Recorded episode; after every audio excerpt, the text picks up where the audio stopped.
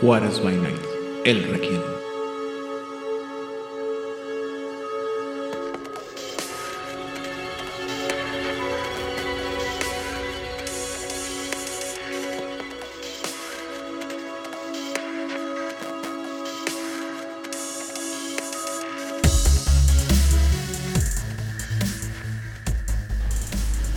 Bienvenidos a una sesión más de El Requiem, aquí en Juárez by Night, donde siempre es de noche. Yo soy su anfitrión, Edan Rodríguez, y en esta ocasión nuestro Requiem está compuesto, arreglado y ejecutado primero que nada por el regreso de nuestro querido Rigel. Hola, buenas noches. Aquí aparecido, igual, aparecido de la noche. También estamos acompañados en esta ejecución por nuestra ya conocida y muy querida Odil. Hola, muy buenas noches. Que las aguas no se lleven su alma. Y obviamente la dirección de todo este macabro movimiento musical es, eh, viene de la dirección de nuestro director este, ejecutivo, señor Vlad. Hola a todos. ¿Y cómo estamos el día de hoy, jóvenes? ¿Todo bien? Mayormente, sí. Calor, calor, mucho calor. Muy bien. Al menos no estoy como la semana pasada, sin agua y sin luz. Muy bien. Vlad. Vlad está muteado. Sediento. Sediento, válgame Dios. Ah, claro. Bueno, por mi parte yo me encuentro muy bien, gracias por preguntar. Todo está excelentemente bien en este caluroso fin de verano que estamos acercándonos cada vez más, gracias a mi madre Lolt. Y bueno, el día de hoy, dado que aparentemente nadie ha mandado al trasto nuestra, nuestra IP, este, bueno, excepto que no sé si vieron por ahí que mandamos el, en algunos grupos empezó a circular el, el bingo de Mago Quinta Edición y el zafarrancho que va a hacer con eso. O sea, en base a todos lo los rumores que están viendo la gente, lo que van a quitar o lo que pueden llegar a quitar o cambiar. Está interesante, pero de ahí fuera creo que no ha habido nada interesante que mencionar. Entonces, vámonos de lleno. El, el correo de Flyos. Ah, la verdad es que no leí mucho, no le di mucha importancia, pero sí, Flyos mandó un, un, eh, este, un correo dando actualizaciones sobre lo que tiene que ver con el monito, es decir, el juego de este Vampiro la Mascarada capítulos y o chapters, que es el, el este el juego que nos tienen prometido según estaba viendo recientemente en el Kickstarter desde junio del año pasado. O sea que ya tenemos año y tres meses esperando que entreguen, cosa que obviamente no va a ser. Y fue que me acordé. Insisto, yo esperé tres años por Hombre Lobo y sí. no hubo pandemia. No, y también este con, con Mago, esperamos como cinco años para que saliera Mago y la chingada. Más Pero, o menos, entonces. O sea, el problema no es la espera, el, el problema es que yo, yo me, sí me acuerdo del año pasado que estábamos hablando cuando dijeron, no, va a ser una, un retraso de, un ligero retraso de tres meses. Y sí me, sí me sentí como en Bobo Esponja, ¿no? Así como que una eternidad después. Y entre las pocas cosas a las que le puse atención fue que empezaron, eh, el mensaje dice que van a mandar la... Perdón, que los envíos ya parece estar todo finalizado, o, empezarán según lo que parece eh, a mediados de noviembre. Lo cual eh, platicábamos ahorita fuera de, micrófonos. Eh, para todos aquellos que no están familiarizados, sobre todo los que, aquellos que vamos a estar recibiendo dentro de, la, Estados Unidos. Eh, en Estados Unidos pasa un fenómeno muy interesante, este que es que casi todas las compras que se realizan por internet o páginas de internet o, de cualquier producto, después de ciertos días eh, y entre más cerca de Navidad más difíciles, se se predispone o se tiene uno que más este, mentalizar para el hecho de que muchas compras van a llegar hasta después de Año Nuevo o de Navidad. Por lo cual la mayoría de la gente empieza a hacer sus envíos o sus compras con mucho tiempo de antelación para que lleguen con este con mayor celeridad. Eh, mi experiencia me ha enseñado, eh, trabajando en la industria del servicio al cliente y de envíos en Estados Unidos, que este algunas compañías sí lo han hecho, sobre todo las compañías este más pues más profesionales, ¿no? Lo que vendría siendo Amazon este, ya tiene lo tiene muy ya lo tiene muy como medido y sí nos tocó el año pasado no batallar tanto. Eh, FedEx también creo que lo tiene ya bien medido, pero no recuerdo cuál va a ser el envío y o no me acuerdo cuál va a ser, no sé, no, estoy informado de cuál va a ser la compañía de envíos que va a manejar eh, Flyos o sea que si es USPS o alguna de esas cosas, eh, el servicio postal de Estados Unidos, pues pasaremos a succionar algunos miembros por ahí porque va a estar así muy difícil que llegue. Y lo peor es que también es cuando se, se predispone mucho a que mucha gente, muchos paquetes se pierdan porque la gente sabe que son cosas, los que están mandando son cosas importantes, que son cosas para Navidad y se, es cuando también se disparan los, los robos de, de paquetes en Estados Unidos. Sea, hace que, señor, por favor, no me abandones. señor, otra vez soy yo. no me abandones en este, en este caso. Bueno, querido Aidan, en tu caso creo que tu monito va a llegar a Estados Unidos. Ahora imagínate lo que lo podíamos de México, que tenemos una aduana en medio. Y que seguramente van a abrirlo La va a aduana un paquete mexicana. grande, pesado. Y como van a ver este, cosas que parecen de juego, pues obviamente van a abrirle, van a tratar de aplicarnos un sablazo de no sé qué porcentaje por ser. Ah, no, a menos No. de que diga juegos de azar. Ese es el Por problema, eso, cuando lo es- consideran juegos de azar. Pero esto dice juego de mesa. Aparentemente sí va a Mira, de una, un pajarito mío una vez me contó que si encontraban dados o rayos X ya lo consideraban de azar sin importar lo que dijera por. Eso era pero cuando no pedías dados solos. Ah, eran los dados solos, o sea, Sí. si es de azar y es de mesa, entonces no es de azar. Ah, no consideran que tirar dados en un juego de mesa sea Sea un juego. juego de azar. Aunque sea Monopoly. No consideran que el monopolio es un juego de azar. Es un juego para la vida, para que aprendas cómo explotar a tu prójimo. Ok, Claro, seguro. técnicamente para aduana un juego de azar sería este Bueno, eh, sería de apuestas, pues, o sea, cosas de casino. Bueno, en fin, eh, vamos a ver qué, qué pasa. Insisto, eh, ya saben que yo, yo y FlyOS tenemos eh, una guerra, un pacto cantado. Algún día me, me toparé a FlyOS en la calle y le voy a cantar un tiro y le voy a decir, ¿qué hubo, le vato? Oye, ¿Qué barrio? Edan, pero yo pensé que tenías un tiro más cantado con Renegade Studios. ¿Por qué? Uno no exime el otro. O ¿Con uno Renegade? después del otro se enfila. Sí, ¿por Es qué? un peleonero, es un peleonero. ¿Por qué con Renegade? No vamos a ponernos aquí a hacer la lista de enemigos. La, Ajá, la la lista de, de enemigos de la lista de enemigos eh, sí, se- y se actualiza constantemente.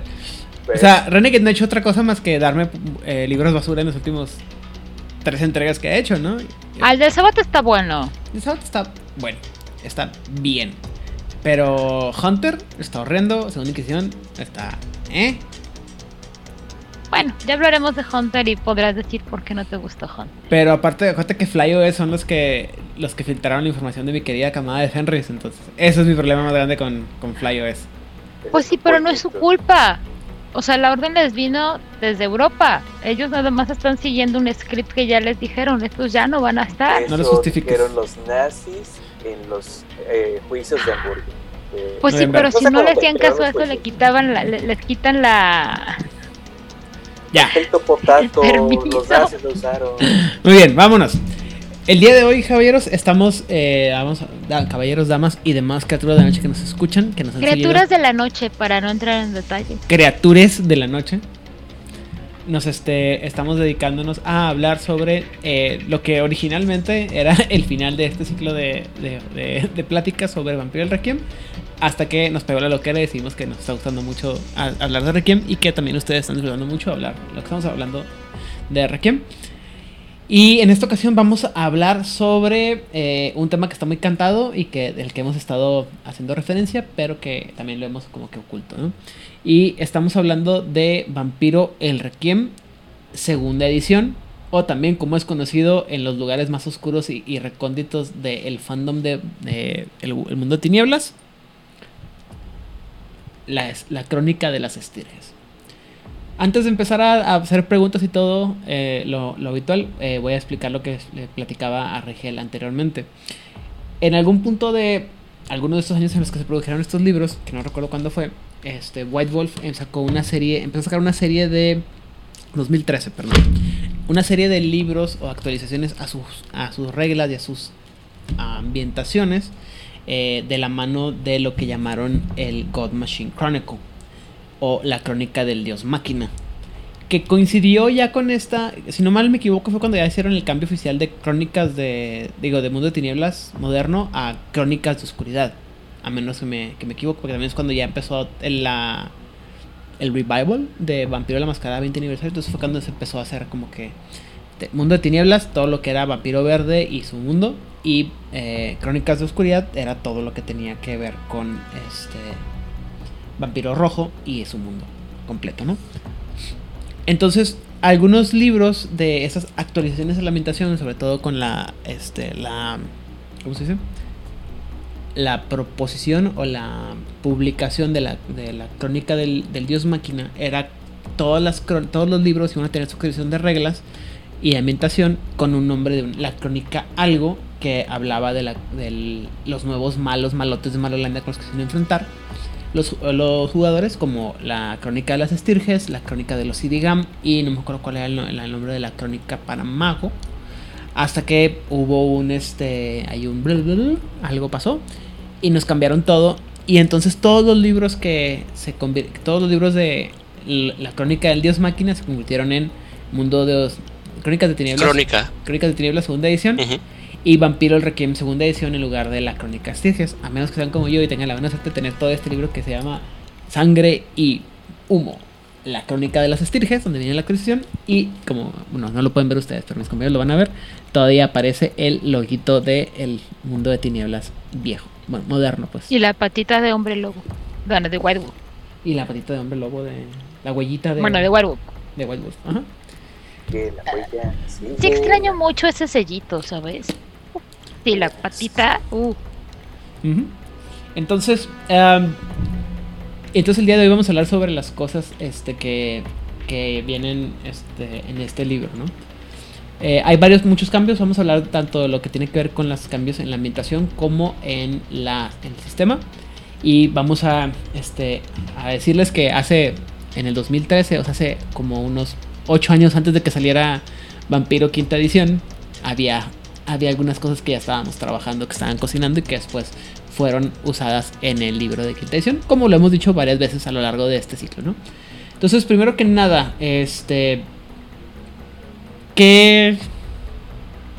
Antes de empezar con todo, ¿verdad? Ya, me voy, me salté una parte importante. Primero que nada, eh, Rigel, ¿qué onda contigo? ¿Qué sabías? ¿Qué fue lo que te llamó la atención? ¿Qué fue lo que te, te gustó o no te gustó? ¿O qué, cuál fue tu, tu primera impresión de cuando se anunció o cuando tuviste en tus manos el Vampiro segunda... Vampiro el Requiem segunda edición? Mira, cuando apareció, eh, nosotros ya estábamos larpeando, eh, así que no se me preguntó realmente, no había por qué. eh, se incorporaron directamente las reglas a los grupos del LARP. No recuerdo exactamente en qué año entraron, fue hasta ese momento donde yo empecé a meterme, eh, pero no tuve ningún problema.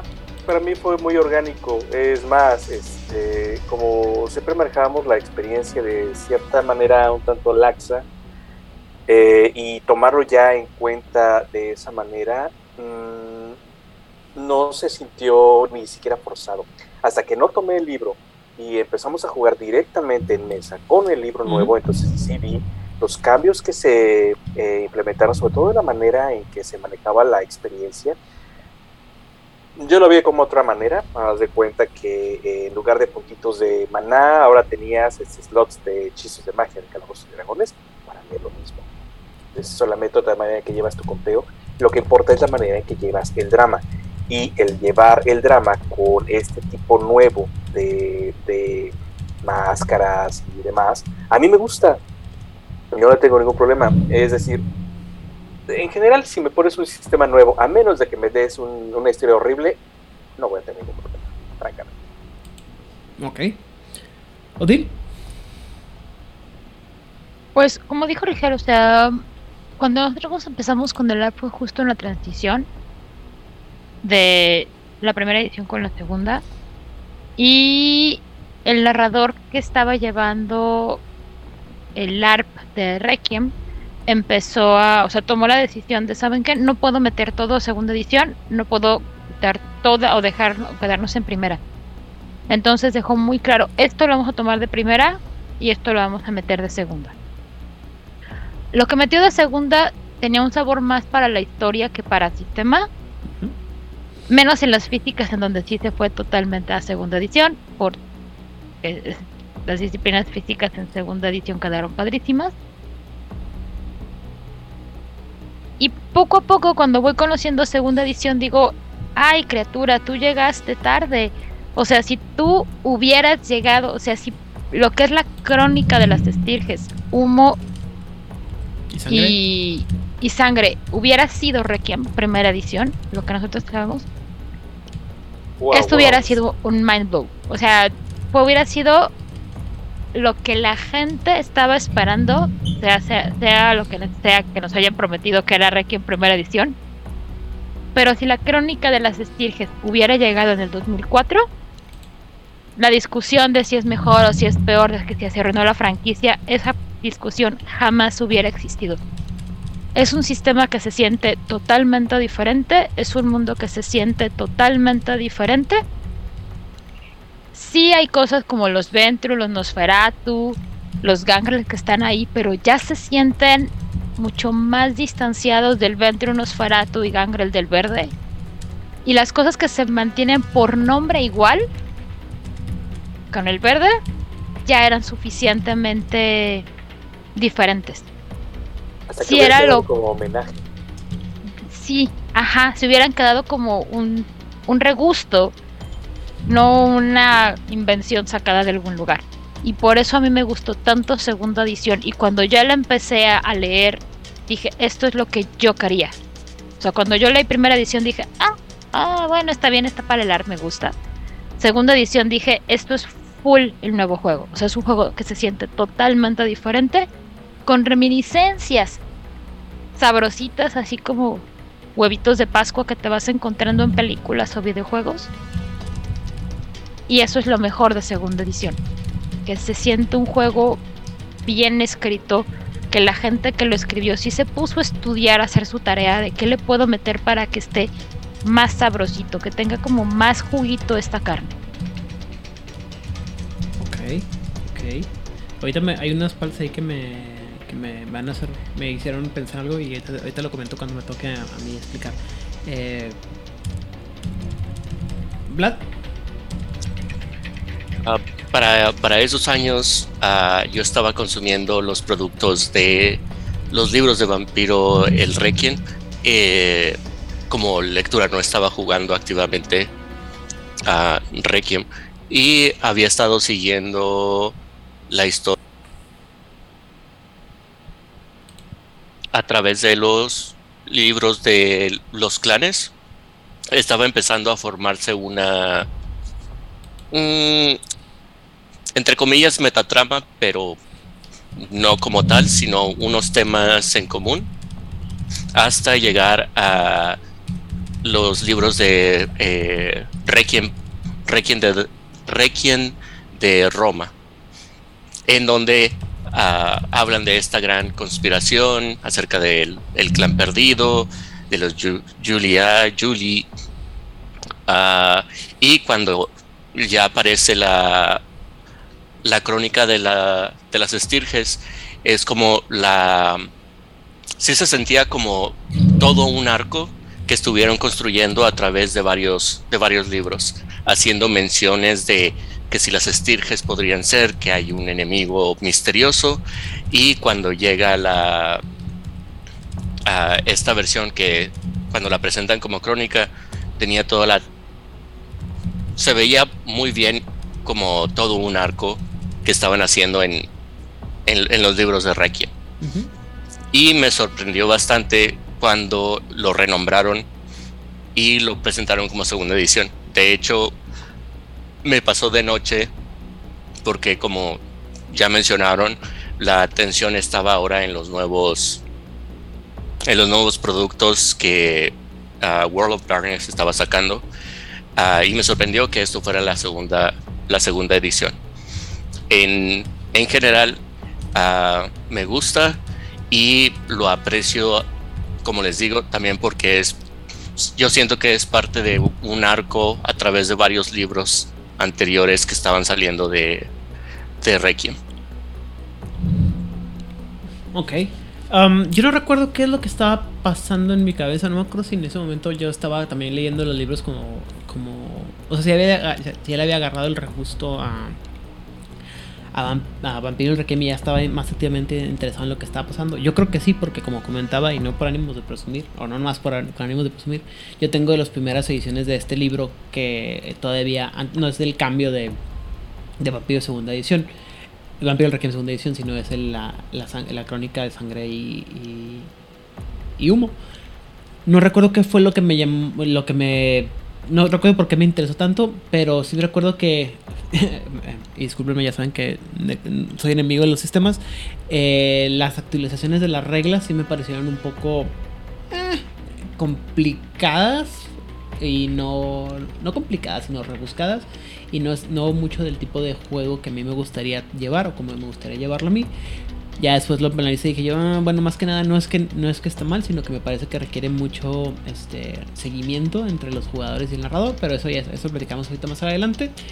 Pero sí estoy con lo que dice Odil ahorita, ¿no? Este, si, si el destino hubiera sido menos cruel y la crónica de las estirges o las estrigas, como le llamo yo, aunque ah, le cause una, un aneurisma y un este torcimiento de hígado al señor Vera, este me ¿A mí por qué? no sé, siempre que digo este, me dices estirges. Ah, no, es que en mi mente siempre estoy oyendo estrigoy. Me voy al griego, perdona. Perdón, es que... Hola, la señor griego antiguo. Pero es que... Armada de No. Stregoy. Y, y- y déjenme decirle una razón, porque, porque es así como le dicen al monstruo en los libros de, de- del toro, Ajá, el. Muy bien, bueno, entonces no me acuerdo qué es lo que estaba pasando por mi cabeza, pero me acuerdo que eh, lo estaba. Lo, o sea, si ves todo de las la, la- la crónica de las, de las estrigas, me pareció que efectivamente tenías un villano. un- me parece que tenías un mundo más completo y, como decía Odil, con un sabor mucho más diferente al vampiro verde. O sea, estaba igual de completo que el, el- el- el mundo que teníamos de vampiro verde. Y estaba tan, más, este, más diferenciado del el mundo de mascarada podías ver las conexiones, pero también, o sea, los, las, nuevas, las versiones más actualizadas de los mismos clanes ya estaban más separadas, ¿sí? O sea, sí se notaba mucho que lo que habían aprendido a lo largo de los años que habían pasado entre que habían sacado la primera edición de Requiem y todo lo que sacaron después de la edici- eh, para segunda edición. O sea, lo que te presentan en la crónica es un libro, un mundo muy completo entre comillas, porque después hemos visto que han estado sacando y sacando y sacando más, más este, cosas en las que de repente como, o, productos en los que no, no están tan claros muchas cosas, ¿no? Pero en esta parte, es un libro muy completo, está bueno, pero cabe atentor, eh, hay que recordar que también para como cualquier juego o como la mayoría de los juegos del el mundo de tinieblas y sobre todo los de edición, para poder jugarlos de la manera correcta y adecuada, tienes que haber tenido el libro de Mundo de Tinieblas segunda edición, también conocido como la Crónica del Dios Máquina, para que puedas ah, usar todos los temas que puedes usar ahí. Eh, entonces, hay varios temas ahí que me gustaría mencionar. eh, por ejemplo, y muy rápidamente, porque el, el ha decidi- la cacofonía ha decidido que ese tema no debemos de tocarlo muy muy a fondo. Es eh, los orígenes de los clanes cambian. Eh, aquí se presentan más posibilidades de cada uno de los clanes. Si no me equivoco, cada uno de los clanes tienen tres o cuatro este, posibles orígenes, algunos incluso hasta más. Eh, y insisto, puedes ver un poquito más de esas este, como relaciones entre los clanes viejos con los clanes nuevos. Eh, algunos de los clanes van a cambiar el- los apodos. Entonces, por ejemplo, los Daeva pasan de ser los sucubos a ser ¿qué? Las serpientes, ¿no? Una cosa así. Ujú. La serpiente, sí. Las serpientes. Bueno, Serpiente ya te lo habían mencionado desde la primera edición, pero era uno de los tantos apodos que tenían. O sea, el bueno era Sucubus, pero Serpiente era uno de los que podían tener. Y aquí ya es como el. El mero mero. Les cambiaron varias cosas, les cambiaron este algunos apodos, les, cambi- les dieron más orígenes y les cambiaron también, aquí es cuando cambiaron los logos, ¿verdad? Porque para quitar el, el gallito inglés y poner el ojo salvaje de los gangrel y también darle Ay, a mí me gusta ver. Gallito inglés. la, la rosa que pasa de ser, de pasó de ser la rosa con el, el puñal a ser la, la rosa como con una, este, de Guadalupe. un clavo. Eh, los Venture cambia también un poquito. O sea, cambiaron algunas partes. Eh, y nomás como, como chiste local y como este para ver si les interesa a todos aquellos que no han dado el tiempo de leer. Eh, aquí sí pasa una cosa muy interesante. Entre todos los clanes se les da una línea este, que los une a todos en sus orígenes. Está bien pedorro, está bien pinche, está horrible, pero es muy divertido. A mí me causa una Es un inside joke. Es, es un inside joke. es un chiste, es un chiste de esos malos que le causan eh, apoplejías a la señorita Odil. Pero eh, nada más Y a para mí, que. mucha risa. Ajá. Nada más para que lo sepan, este, les dan un origen relacionado a la, a la historia del cuento de Blancanieves a cada uno de los clanes. Los Deva son, la, son Blancanieves, los Nosferatu son los enanos, los eh, Gangrel son el cazador, el Ventru es el príncipe y el Mequete es la bruja. Así nomás. Eh, también aquí es cuando se le cambia el nombre a, algunas, a algunos clanes, a algunas de las sectas, perdón. Entonces aquí es cuando eh, pasa de ser la Lancea Sanctum a ser la Lancea Et Sanctum. Ya Porque alguien ya fue con alguien que sí sabía latín. El latín. Y, Sí, bueno. y creo que eso es lo Reciben, ah, así como los clanes eh, reciben unos apodos nuevos, los, ah, las alianzas también reciben unos apodos nuevos. Tienen ese nombre, cambio de nombre y ah, un apodo casual también. Ok. Muy bien. La Orden Draco del Dragón simplemente le llaman la Orden. El movimiento cartiano es el movimiento. Eh, los Invictus son el, la conspiración, Del silencio. el silencio, La conspiración del silencio. la conspiración del silencio. Y bueno, este, eso es la- así como que en muy embarrada general lo que pasa de en el, ¿cómo se llama? Lo que tiene que ver con la ambientación en conservación de los clanes y a las sectas, pero metieron cosas interesantes en algunas otras partes bonitas, como por ejemplo una cosa que se llama las líneas, no, las qué, las, eh, Relaciones sanguíneas. las Las relaciones sanguíneas. Cuéntenme alguien de esto. Está muy padre. La verdad que está muy padre. Ah, las relaciones sanguíneas es, eh, aplicaron un poco la Highlander, si lo quieren ver de esa manera. Sí. Bajo la premisa, o sea, desde. Como lo habíamos dicho cuando empezamos todo este viaje en Requiem, en el libro verde, tú no tienes manera de saber que otro vampiro está en la sala. No hay manera de saber. A menos de que claramente esté haciendo cosas de vampiros. Cuando vamos a Requiem del 2004, tú puedes sentir las bestias de otros vampiros. Están ahí ululando y las puedes sentir y es incómodo y eventualmente te acostumbras a ellas. No dejas de sentirlas, solo te acostumbras a ellas. Como el ruido de camiones en una ciudad está ahí, simplemente tu cerebro deja de hacerle caso. Con las relaciones sanguíneas refinaron esta sensación y lo hicieron mucho más familiar, diciendo claramente la sangre es, es poder y, la sa- y el vínculo que hay entre líneas de sangre, y por líneas de sangre me voy a referir a, a familias, no me refiero a este, las líneas de sangre con otros nombres, son mucho más fuertes. Así que cuando tienes, y lo hicieron ah, dependiendo de qué tan cercana sea la, el parentesco de familiaridad, va a ser lo que va a ser.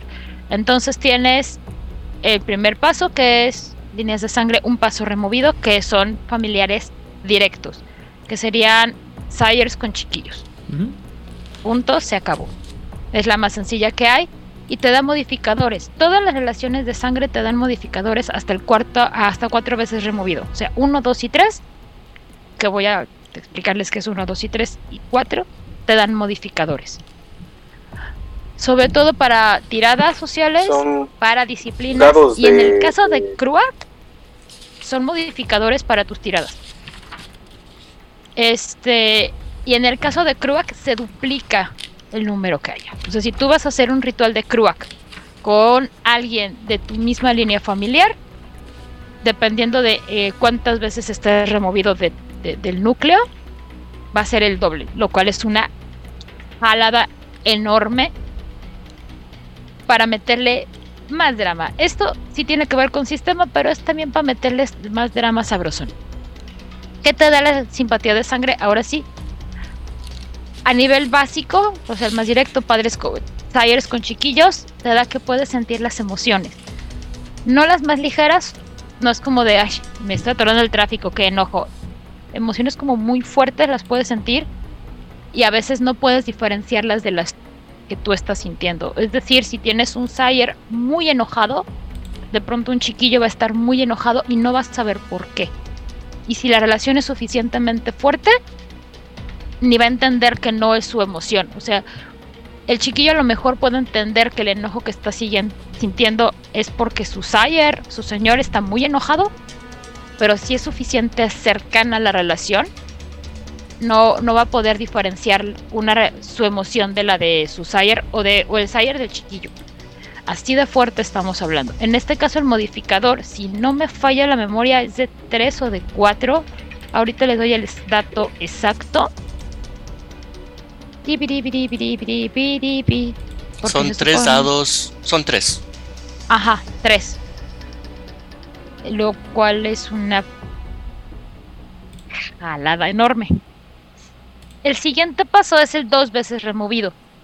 Esto tiene que ver con los que son tus los nietos o los hermanos. O sea, ya estás una hay un punto hay un paso de diferencia con con el núcleo. Funciona exactamente igual, pero tiene que ser una emoción mucho más fuerte para que se sienta o tiene que hacerse consciente, es decir, uh, yo estoy en mucho apuro, necesito ayuda, y yo sé que estoy cerca del territorio de casa de mi hermano o de mi hermana que tenemos que compartimos el mismo sire. Puedo mandar esa urgencia, o sea, haciendo un sistema y que viene en el libro y demás, este activamente como un acto consciente puedo mandar como esta emoción de necesidad a mi hermano o a mi hermana o a mi abuelo o abuela, ¿no? A mi abus. Sí se puede lograr a nivel drama y a nivel sistema, eso te da mucha historia muy sabrosa, porque además te estás metiendo con las emociones de otros vampiros, emociones que usualmente no sienten mucho, y estar sintiendo las de otros debe de ser terriblemente incómodo o adictivo dependiendo de cómo sea tu personaje. El siguiente es eh, tres veces removido, que tiene que ver con primos, con bisabuelos y el hermano del sire. Ah, ajá, tus tíos también, cosas, ajá. El término de tantas veces removido tiene que ver con la manera en que, sobre todo en Estados Unidos, ven las relaciones familiares. Tienen una tabla elaboradísima, súper compleja, que no tiene que ver nada más con tíos y primos y, y abuelos y bisabuelos, sino, ay, bueno, este Tutanito es el hermano de mi bisabuelo. Nosotros le diríamos tío abuelo, ellos le dirían primo tantas veces removido. Así. Muy raro eso, no lo he terminado de entender. Aquí nada más tienes un dado de, bonificación. Y lo mismo, tienes que. Ya no se siente tanto, se siente como muy diluido. Como cuando ya le echaste agüita al refresco y ya nada más te sabe como azucarado. Pues ya no tiene ya no tiene gas.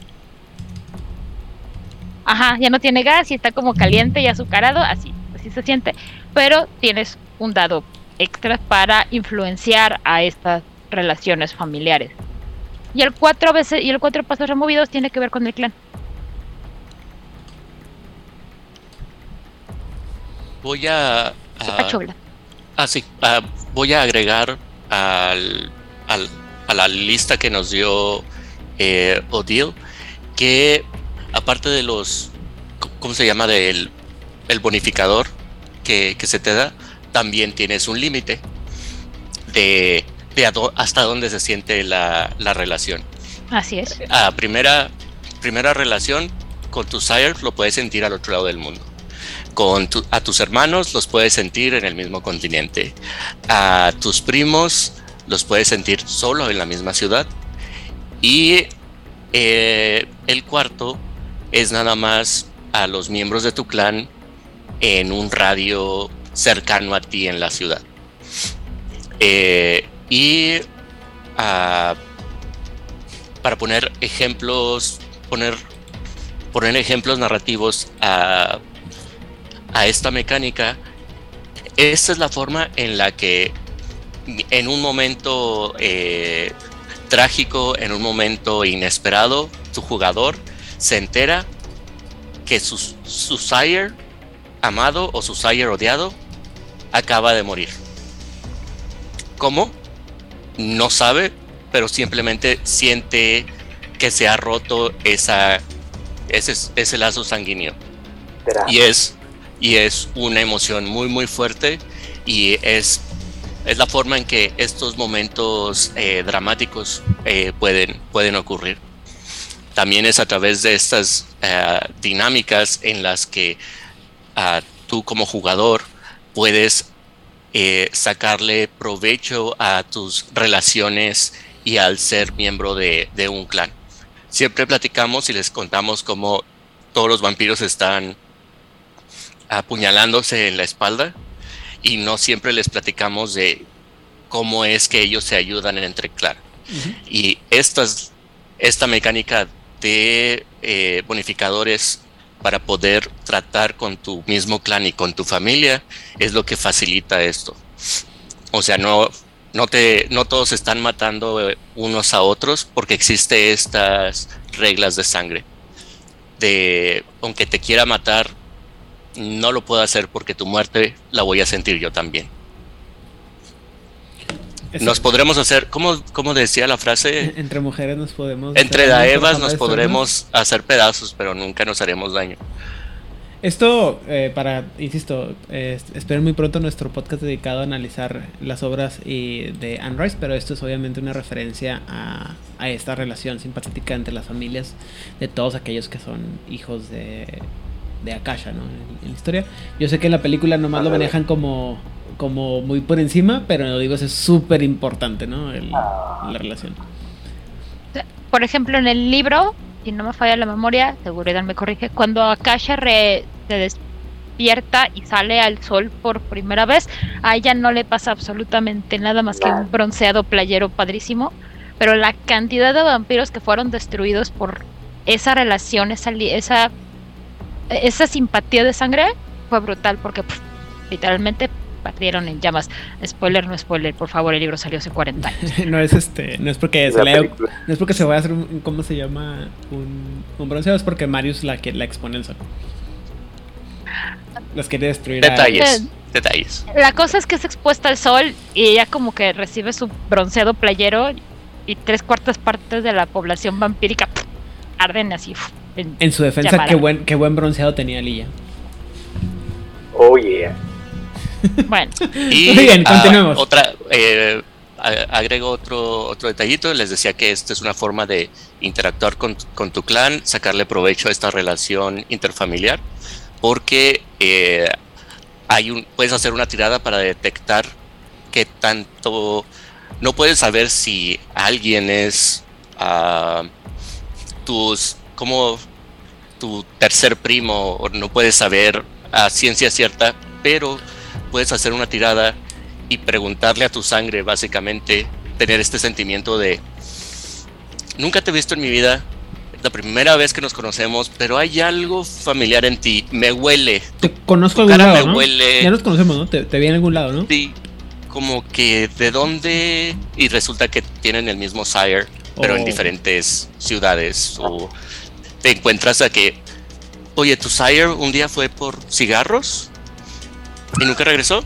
Sí, el mío tampoco. Ah, ¿Y usaba Ah. el perfume ese en forma de botita? y usaba el de. Ah, Sí, a huevo, sí, mm, Sí, ya sé ujú. quién es. Y así puedes. No, obviamente, mm, el narrador no te va a decir, ah, claro, es tu primo, es tu hermano.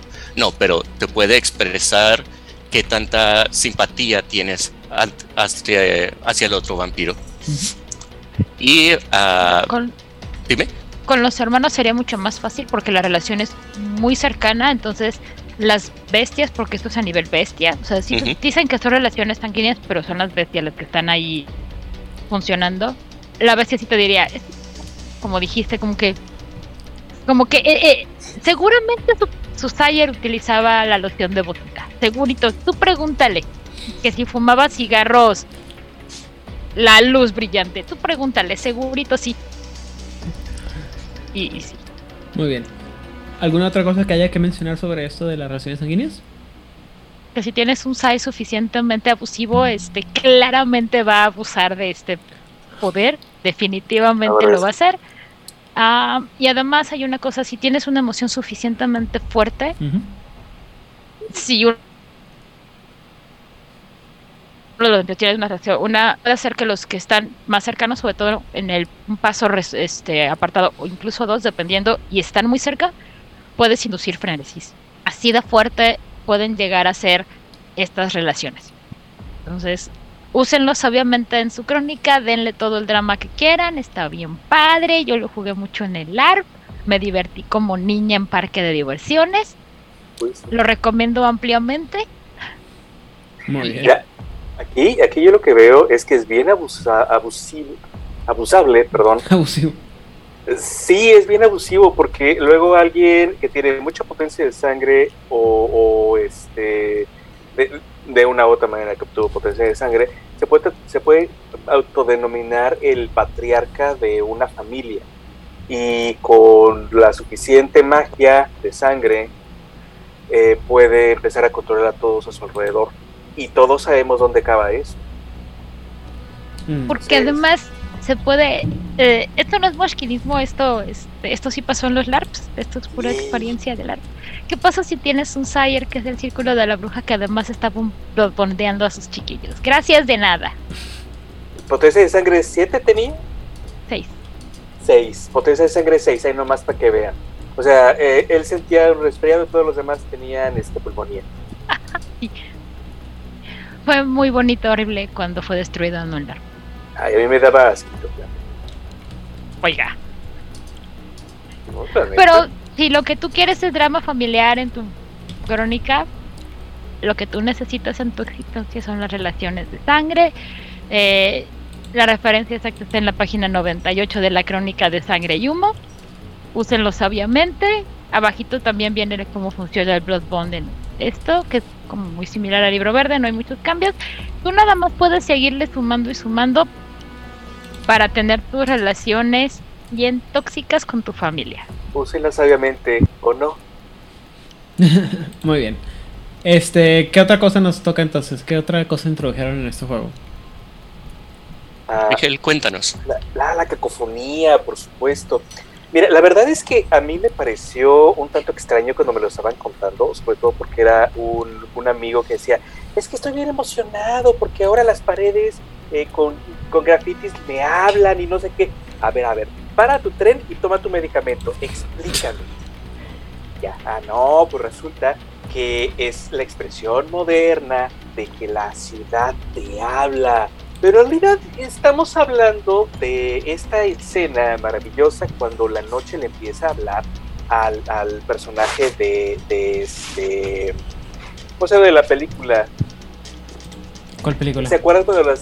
Ajá, exactamente. Entrevista con el vampiro. Está eh, su primer anochecer. Ah, Empieza a, a- a, este, a cambiar la cara de las estatuas. Empieza a hablarle la noche. Es una referencia a esa película. En el sistema, en el juego, lo que sucede es que es un medio de comunicación eh, sutil. Haz de cuenta que es como el aroma que dejan los depredadores y que dan o sea, ¿estás diciendo que le dieron Malkavian Mad- Madness Network a todos los clanes? No. Solamente los que saben leerlo y escribirlo. Porque tienes que ser letrado para entenderlo. Lo cual nos dice ya una pista de quién lo creó. Y no, no fueron los Nosferatu y no fueron los Gabriel, a pesar de que son marcas en las paredes. Aparentemente fueron los Invictus, porque es una escritura silenciosa. Es un discurso completo a vista de todos y ocultado. Eh, si recuerdan en el Invictus era muy común dar los- las notificaciones y, y uno- una, una forma de discusión por medio de eh, El lenguaje Flores. de abanicos. flores, eh, colores, abanicos, trajes, dónde te sientas, dónde te paras, dónde estás, este, habla, cómo estás hablando, qué tono debas usando. Todo eso es una guerra silenciosa a plena vista. Nadie que no esté entrenado lo puede entender. Es exactamente lo mismo. ¿Sabes Eh. cómo es? Tomando el tema de moda de la semana. Como la bolsa de la finada Isabel II. Ah, la señora tenía una... El, ajá, el lenguaje que alguien preguntó alguna vez, ¿por qué Isabel II siempre lleva una bolsa? Porque todo el mundo le carga sus cosas, ¿no? Y ella nunca soltaba su, su bolsa de mano. Y con su bolsa de mano, dependiendo en dónde la ponía, le estaba dando instrucciones a su staff de ya me quiero ir, me siento incómoda, corta con esto, adelanta esto, este, cambiemos de tema, todo con su bolsita. Porque Así una es. dama. Entonces, eh, ahora imagínate esto, pero a nivel de vas eh, en tu auto, eres un vampiro que tiene conocimiento de, de esta, de esta forma de, de los ritmos y de la métrica y demás, de cualquier cosa que suceda en la noche. Eh, no solamente son los pitarrajeos en las paredes, son también, ah, aparecieron, aparecieron unos tenis colgados de un cable, o apareció este, unas cintas de, de, eh, en, en una reja. O sea, O como Streetwise, ¿no? por Es- allá. O sea, si esto es como Streetwise Es- con Macaben Bandits Network. O sea, es que es Una una. mezcla de las dos. Ándale, me gusta esa, esa, esa comparativa. Lo que pasa es que tienes Tien- que saberlo. Es que, bueno, perdóname. eh, creo que lo que pasa es que la, la- la idea de la cacofonía también tiene mucho que ver con este, esto. En, en el libro vienen mucho, muchas referencias al, te- al, al tema de la música, ¿no? Entonces, la, la cacofonía tiene es una contra, contraposición al tema del requiem. Entonces, se supone que tú estás haciendo tu requiem, tú como vampiro estás viviendo tu vida. Y por otro lado estás recibiendo esta información caótica que parece no tener orden, en el que tú tienes que como aprender a bailar, aprender a, a seguir este, estos ritmos que están este, aparentemente dispares, ¿no? El, el Ordo. Y por eso es la, la cacofonía, porque está, está contrapuesto a, esta, a todo este sentido de musical, ¿no? También hay una parte en la que hablan sobre notas de familiares y cuánta cosa.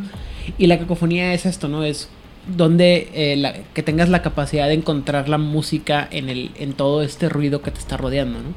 Porque además, eh, siendo un canal abierto, es como la radio. Tienes que saber en qué frecuencia estás buscando, porque hay desde provocaciones de pandilleras, de, de pandilleros, de, de- de vampiros pandilleros, hay este alguien re- alguien rechazó a alguien y ahora está ardido y está escribiendo en las paredes eh, todos los secretos oscuros de esta persona. Eh, pueden ser elders que están buscando específicamente algo y van a pagar por ello, una recompensa, puede ser cualquier cosa. Entonces Ujú. tienes que aprender no solamente a escribirlo, tu primer paso es aprender a leerlo y saber Sí. encontrar lo que estás tratando de buscar.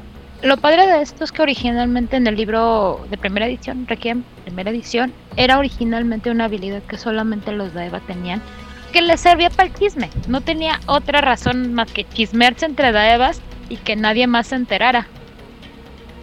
Y para la crónica de las estirjas, dijeron, ¿sabes qué? Es una habilidad como súper útil. No va a ser de cajón, tienes que aprenderla, es un trasfondo que tienes que comprar. Es un mérito que tienes que comprar. Eh, pero este puede ser para cualquier clan o para cualquier alianza. Y eso es lo que lo hace más universal. y de, mejor uso, porque además se puede utilizar para cualquier cosa. Eh, viene una nota que en lo particular me gustaría eh, tocarla nada más de rápido. Eh, algo así de eh, el, car- el carnival, el- el- esta forma tan eh, grotesca que tienen eh, de entretenimiento eh, las grandes ciudades norteamericanas, que se ha replicado en muchos lugares de Latinoamérica. Eh, que no entiendo por qué existe, sin embargo, bueno, mucha gente lo usa, mucha gente le gusta, lo disfruta, son las ferias.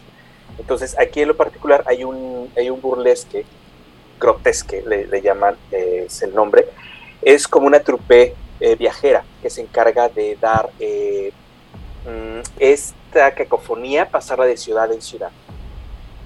Entonces, eh, si saben algo de una ciudad y la van a pasar a otra, hablan con esas personas y ellos se, se encargan de transmitirlo a la otra ciudad y en esa ciudad ya se esparce el anopo de cacofonía por todos lados. No entiendo por qué tiene que ser esto, puede ser un anuncio en un periódico y tan, tan, y funciona exactamente igual, puede ser una página de internet y nadie lo va a entender. Eh, pero les gusta mucho el carnaval en Estados Unidos, entonces quisieron meterlo. Eh, está a su gusto como narrador, como jugador, de decirlo quiero o no quiero. En lo particular, siento que hay unas mejores maneras de hacer las cosas, pero es una nota interesante de cómo puede funcionar. Muy bien. Eh, antes de empezar a hablar del- de la carnita de este, de este episodio, Eh, me gustaría hab- hablar de la cosa que más me dolió a mí que se perdió en, en Requiem segunda edición, que ya lo he mencionado varias veces, que es el hecho que en segunda edición se perdió la idea de la, la niebla de las épocas. Ya no se manejó el tema de que los vampiros cuando entraban en torpor perdían sus recuerdos. Ya no se manejó. O sea, creo que sí todo. Si no me equivoco, Lo es, mencio- es mencionado, pero, ya no es tan preponderante. Y ya no es no tan es- importante. O sea, te eh, dicen. te lo dan, te lo dan más opcional que como lo explicaron en la primera edición, que era, era un concepto nuevo y, Y cambiaba la dinámica que tenías con todos los vampiros. Porque aquí ya no, aquí ya no vas perdiendo la tanto, ya no pierdes la potencia de sangre ni la memoria, ¿no? Cuando entras en torpor, si mal no recuerdo. Entonces, No, sí. Cuando entras en torpor, sí pierdes la, la potencia de sangre y hay y lo dejan a, a la narrativa y lo dejan al, al juego si vas a perder la memoria o no. que, que antes era el, el gran ecualizador, ¿no? El, el volverte, o sea, la, la niebla de las centurias te quitaba te, te quitaba todo lo que habías construido, ¿no? Y te, ba- te bajaba a nivel de piso cada vez que entrabas en torpor, por eso el torpor era tan temido. Pero pues ahora ya lo hicieron así como que mm, menos, menos importante. Y hasta donde yo recuerdo también tiene que ver con el hecho de que ya en para esta edición ya hay como un enfoque en mantener una meta, ahora sí una metatrama, ¿no? Porque todo está manejado a, a través de las manipulaciones de el dios máquina y demás otras cositas que andan por ahí y por eso no lo pusieron. Pero habiendo dicho todo lo anterior, Ah, ah, antes de, de saltar de lleno al- a, la carnita, como le dices tú, ah, también para, para ayudar a, a quienes nos escuchan a visualizar esto, me gustaría saber your take. ah, cada uno de ustedes, cuéntenme cómo mandarían un mensaje en la cacofonía, o sea, cómo se ve en el juego. Eh, Rigel, ¿tienes tú alguna idea de cómo mandarías tú un mensaje y qué sería para que los demás lo leyeran en la ciudad?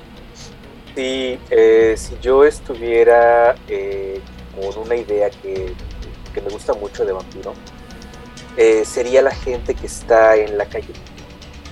Eh, ¿Qué tipo de gente implica? ¿Qué tipo de, de negocios están haciendo? Y eso ya te habla acerca de quién es el que manda aquí o quién es el que está controlando aquí. Es una forma muy sutil de decir cuidado porque este es mi territorio y yo soy el que manda tanto que hasta mi ganado tiene eh, mi marca. Muy bien. Odile, ¿tienes alguna, alguna idea? Lo bonito de vivir en las ciudades es que estamos llenos de tenis y tintas y basura y toda la- todo eso te puede dar muchísima información. Los tenis de quién están colgados en dónde, de qué manera. ¿Es un par o es uno solo? ¿Es un tenis nuevo o es un tenis usado? Me pusiste cinta de algo porque hay una cinta ahí. Entonces, todo eso, más allá del graffiti, porque el graffiti puede ser ya muy obvio, pero todo este mensaje con cintas y cosas colgadas de las líneas de luz, sobre todo, o telefónicas, o lo que tengas por tu casa, o en las mismas bardas entre las avenidas, yo lo utilizaría. Para rápido y sencillo, porque cintas y tenis siempre va a haber. Aiden, Am, como sabes tú, yo soy fanático de la música, a mí me gusta mucho escuchar música y una de las cosas que, que a mí me interesa mucho a veces conocer son las versiones demo de las canciones cuando ya están terminadas. Entonces, eh, al punto que voy es que, por ejemplo, ahora en la época moderna es mucho, muy fácil que tú te metes a YouTube, por ejemplo, y buscas, o sea, los- las bandas sacan sus discos y luego rato sacan la versión remasterizada o la versión expandida del disco con las versiones demo, lo que sea. Pero tú te vas a YouTube y tú puedes encontrar una cantidad espantosa de gente versionando canciones de otros artistas. Pero también, por ejemplo, eh, creando sus propias este, interpretaciones. En, Instagram también pasan muchos músicos sacando sus canciones eh, o versiones de otras bandas. En TikTok también. O haciendo videos sinqueando con, la, con lo que están haciendo en, las, en, la, en la canción o que tergiversa lo que dice la canción. Entonces yo creo que sería una forma de comunicarlo este, a través de la, de la música y las interpretaciones o las versiones diferentes de las, de las canciones. Hace algunos años, este, antes de que feneciera el muy estimado Chester Bennington de, este, de Linkin Park, hay una canción que se llama ah, no me acuerdo cómo se llama la canción, pero es una canción que pegó muy momento, mucho en su momento. Y sacaron, hay una, hicieron un reto este, a nivel mundial en el que mandaron la, mandaron la canción y las bandas podían ah, adaptarla, ¿no? Con sus propios vocalistas y todo. Y hay versiones muy, muy padres. La favorita de la mía es este, la que aparece eh, Daslot y Nuki de Rusia cantando, porque la transferencia de voz entre Nuki y Chester Bennington gritando es simples, o sea, no se nota porque todos aquellos que no conozcan The Slot de Rusia se van a, se van a, sorprender de ver a una mujercita como de unos 50 y tantos y 30 kilos gritando más fuerte que muchos metaleros de el doble o triple de peso y tiene una voz muy poderosa, entonces esas cosas se me hacen interesantes y creo que es una forma de comunicarse en, de una manera que la gente puede entender un, sobre todo con la música, ¿no? Que muchas veces se presta a que el público interpreta diferente el mensaje de lo que la gente, el, el músico quiere decir. Se pueden transformar y si, y porque aparte pues, que más cacofónico, ¿no? Que escuchen mi versión, escuchen mi versión, escuchen mi versión, mi versión. Y de repente ya no sabe, hay gente que se enamora de, de, de versiones que, que no son oficiales, pero que son mejores o que pueden parecer mejores que la versión original, ¿no? Perfecto. Con, ¿Y tú? ¿Con cuál me pasa eso? Con la canción de Tainted Love. Uf, ¿versión de? Justamente ese es el punto. Lo acabas de decir. O sea, yo conozco tres versiones. Ajá.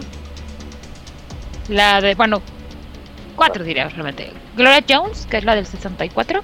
Ajá. Top Cell, que es del 83 2, me parece. Que mucha gente pensamos que es la original y no lo es. Marilyn Manson, que ha de ser como del 90. 2000. 99, 2000. Y hay una de una cantante que a mí en lo personal me gusta mucho, Imelda May.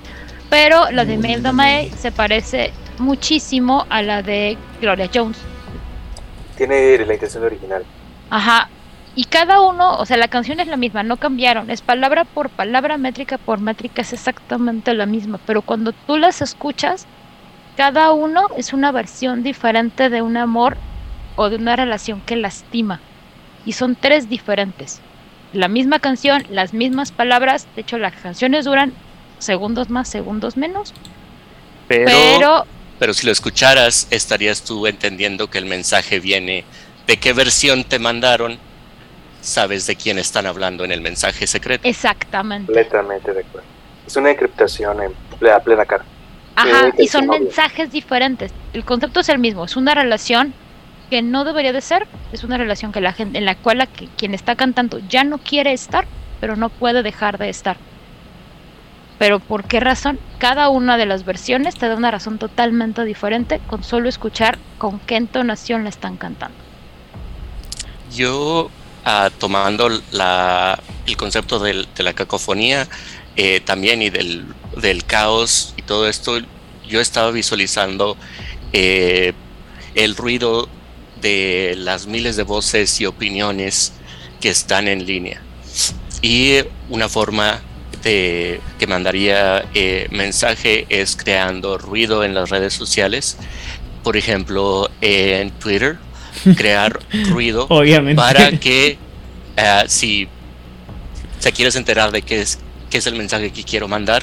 En Twitter te vas a trending y si lees los hashtags de cuáles son los temas que se están discutiendo, ese sería el, ah, el mensaje en clave que estoy, que estoy enviando.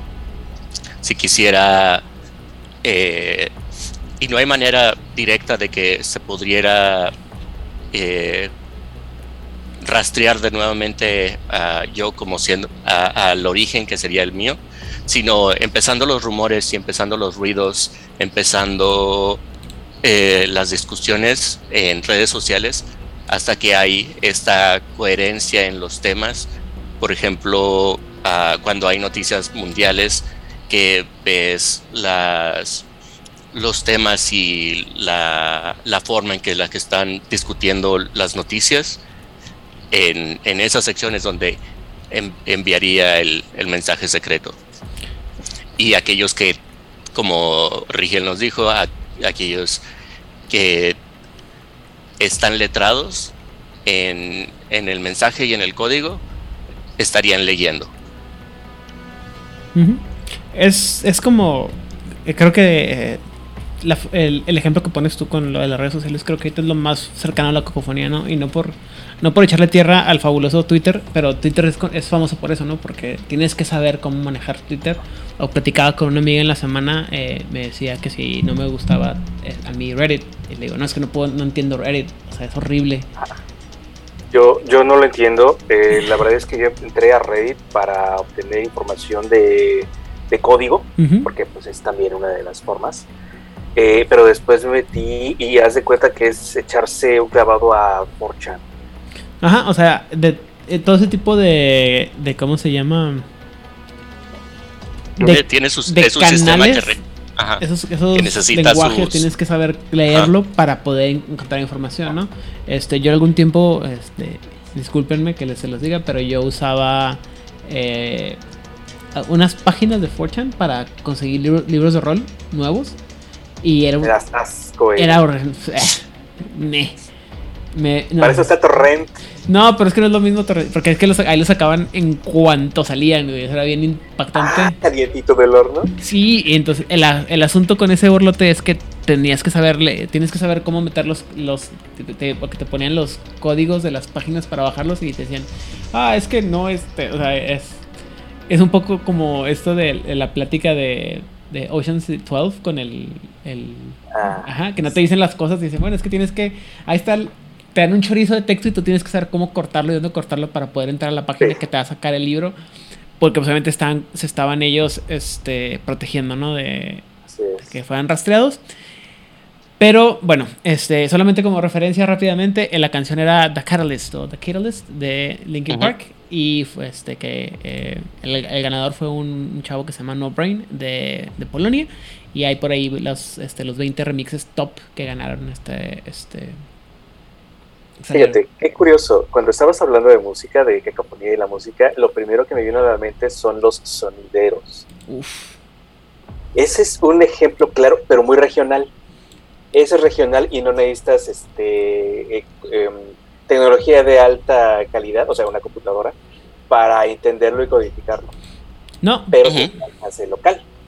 Entonces, eh, también tienes que tomar en cuenta el alcance del canal que estás usando para el, la información que estás pasando. O sea, se puede hacer un juego basado en, en este en esta herramienta creo que eso también va a ser una cosa que va a ser muy importante, muy interesante, ¿no? Cada, cada crónica debería darle su, su propio spin a cómo es que la cómo que se expresa la cacofonía o cada grupo debería darle una su propia versión a, a, la cacofonía por dos razones. Uno porque para personalizarlo pero también por otro lado pues para hacerlo más cacofónico no porque a lo mejor eh, el mensaje que tú el personaje de Rigel podría entender muy fácilmente como tú decías ahorita este a través del el cómo se llama eh, el graffiti o obras de arte en una en una galería o decía yo música o, es, este va a ser muy diferente no o por ejemplo Odil no me acuerdo qué fue lo que dijo Odil este ah, las cintas la, la, basura en la calle la basura en las calles ajá el ah, muy ochentero de, de, su parte muy noventero de su parte pero muy bien noventero noventero por favor este y ese tipo de cosas son son las que llaman ¿no? la atención porque a lo mejor que también es muy como de película, ¿no? Que el, la información que tú puedes sacar no es la misma información que yo puedo sacar. Y eso lo hace también. Estamos entrenados de manera, de manera diferente. ¿no? Y donde tú vas a buscar información va a ser diferente que la donde yo voy a sacar la información. Pero, muy bien. Este, vamos a hablar ahora sí de lo bueno. Esperemos que no se nos aparezcan o que nos falte gente en el momento para hablar, que se nos hayan llevado a otro lado. Pero eh, el gran problema o la gran situación importante de todo esto de, eh, de no, que, no se introdujo en este libro, pero la, la gran, este, eh, ¿cómo se dice? La gran actualización que, que y que creo que es lo que mucha gente nos, nos llamó la atención en segunda edición, porque, sobre todo para aquellos que nunca habíamos leído El Requiem de Roma o, eh, La Caída de, Roma, de, la Camarilla, que son estos uh, libros de ambientación, válgame la, la de la época romana de Vampiro el Requiem no conocíamos estos personajes, estos villanos nuevos que se, nos, insisto, nos, nos introdujeron, sino que se les dio prim, primacía. ¿Sí, sí es primacía? Mm, digamos que recibieron el spot. Ajá, que son las estrigas, como le llamo yo, las estirges, como le llama Rigel, y cuando levanta el dedito es las estrigoi, ¿no? Estrigoi, papi. La, la pregunta, voy a hacer una pregunta básica, es que ¿Para ti fue tu primer acercamiento con las, con las estirges? ¿O ya, ten, ya sabías un poquito de ellas antes de...? Mira, las estirges fueron así como que... Eh, it's coming, it's coming. Y, aparecían de atrás y de atrás y de atrás mientras estábamos en el juego del arco. Entonces, este, eran un rumor. Eran parte de uno de los este, ganchos de historia que habían preparado. Yo no me enteré mucho después pero cuando ya se hace el cambio a una nueva versión, una nueva edición, cambios de narrador y todo lo demás, cosa que sucediera es porque una que lo quiso, literalmente. Pero las cosas grandes, no, no de que fuiste y te pegaste, no, no, no. Las cosas grandes de que se murió el cazador, no sé qué, fue por las manipulaciones de una de las estirpes, de una estirpe y teníamos el límite de que habían pocas estirges en el mundo. Entonces una tuvo a bien eh, poner su nido en el Cerro de la Silla o algo por el estilo. No me acuerdo cómo fue, cómo fue el chiste. Entonces estaba aquí y estaba viéndonos y estaba planeando contra nosotros. Entonces fue algo muy personal el final cuando ya supimos quién, bueno, qué era eh, y, viendo de reversa hacia atrás, viendo todo lo que había sucedido y todo lo que había generado este monstruo, eh, sí, esa señora tiene mucho que ver en eso. Sí, ella, ella. Este, la verdad es que fue muy, muy interesante eh, que haya sido un, un personaje, un malo de historia, que haya estado influyendo en la historia desde el principio. Como tal, eso fue mi primer acercamiento de que fue una estirpe. Y decir que era una, una lechuza tiene mucho sentido porque acá en el norte, supongo que ustedes lo saben, si no se los platico, las brujas tienen forma de lechuza. Entonces eh, fue como una convergencia perfecta entre la bruja, la destrucción, el fin del tiempo, el fin del mundo, el fin de los vampiros en el norte, etcétera, etcétera fue una bruja, fue una estirpe, fue una lechuza. Por eso es que aquí en Americano de lechuzas es un mito. Muy bien. Vlad, para ti también, o bueno, para ti fue eh, la segunda edición de Vampiro Requiem tu primer acercamiento con las estirges? Uh, no. Como les platiqué, las estirges no las venían. Eh, nos, nos venían platicando acerca de un villano algo, una fuerza eh, negativa, algo, algo de lo que lo recuerdo más del libro de los Ventru, el, del clan Ventru, en donde vas aprendiendo que hay un pecado, que hay una venganza y que los ancianos del clan Ventru le tienen miedo solamente a una cosa. Y nada más te, te insinúan que hay algo, hay una entidad allá afuera que los está cazando. Y así empiezan en esa, a partir de ese libro, a partir de esos libros, eh, se hacen menciones de estas, estos villanos eh, por aquí y por allá. Ah, en, Requiem, en de Roma eh, ya están más, tienen más forma, aprendes más acerca de este, de este villano que viene desde, desde tiempos uh, romanos. Inmemoriales. Inmemoriables, gracias. Y uh, cuando ya presentan al, al Strix como tal en, en este libro, eh, cerró, cerró el arco y le terminó de dar los, los toques eh, finales eh, y los recibí con mucho gusto. Recibí al- a las Strix con, con mucho gusto. Ok. Odil, ¿fue tu primer acercamiento con las estrigas? El segunda edición de Vampiro Legion. El primer acercamiento estuvo bien padre porque le dije, yo estaba todavía en la Ciudad de México, iba a venir de visita a Monterrey, a un LARP. Y le pregunté al narrador, yo, narrador, ¿juego con mi personaje o te apoyo con un NPC? Y entonces sonrió de esa manera en que los narradores dicen, gracias.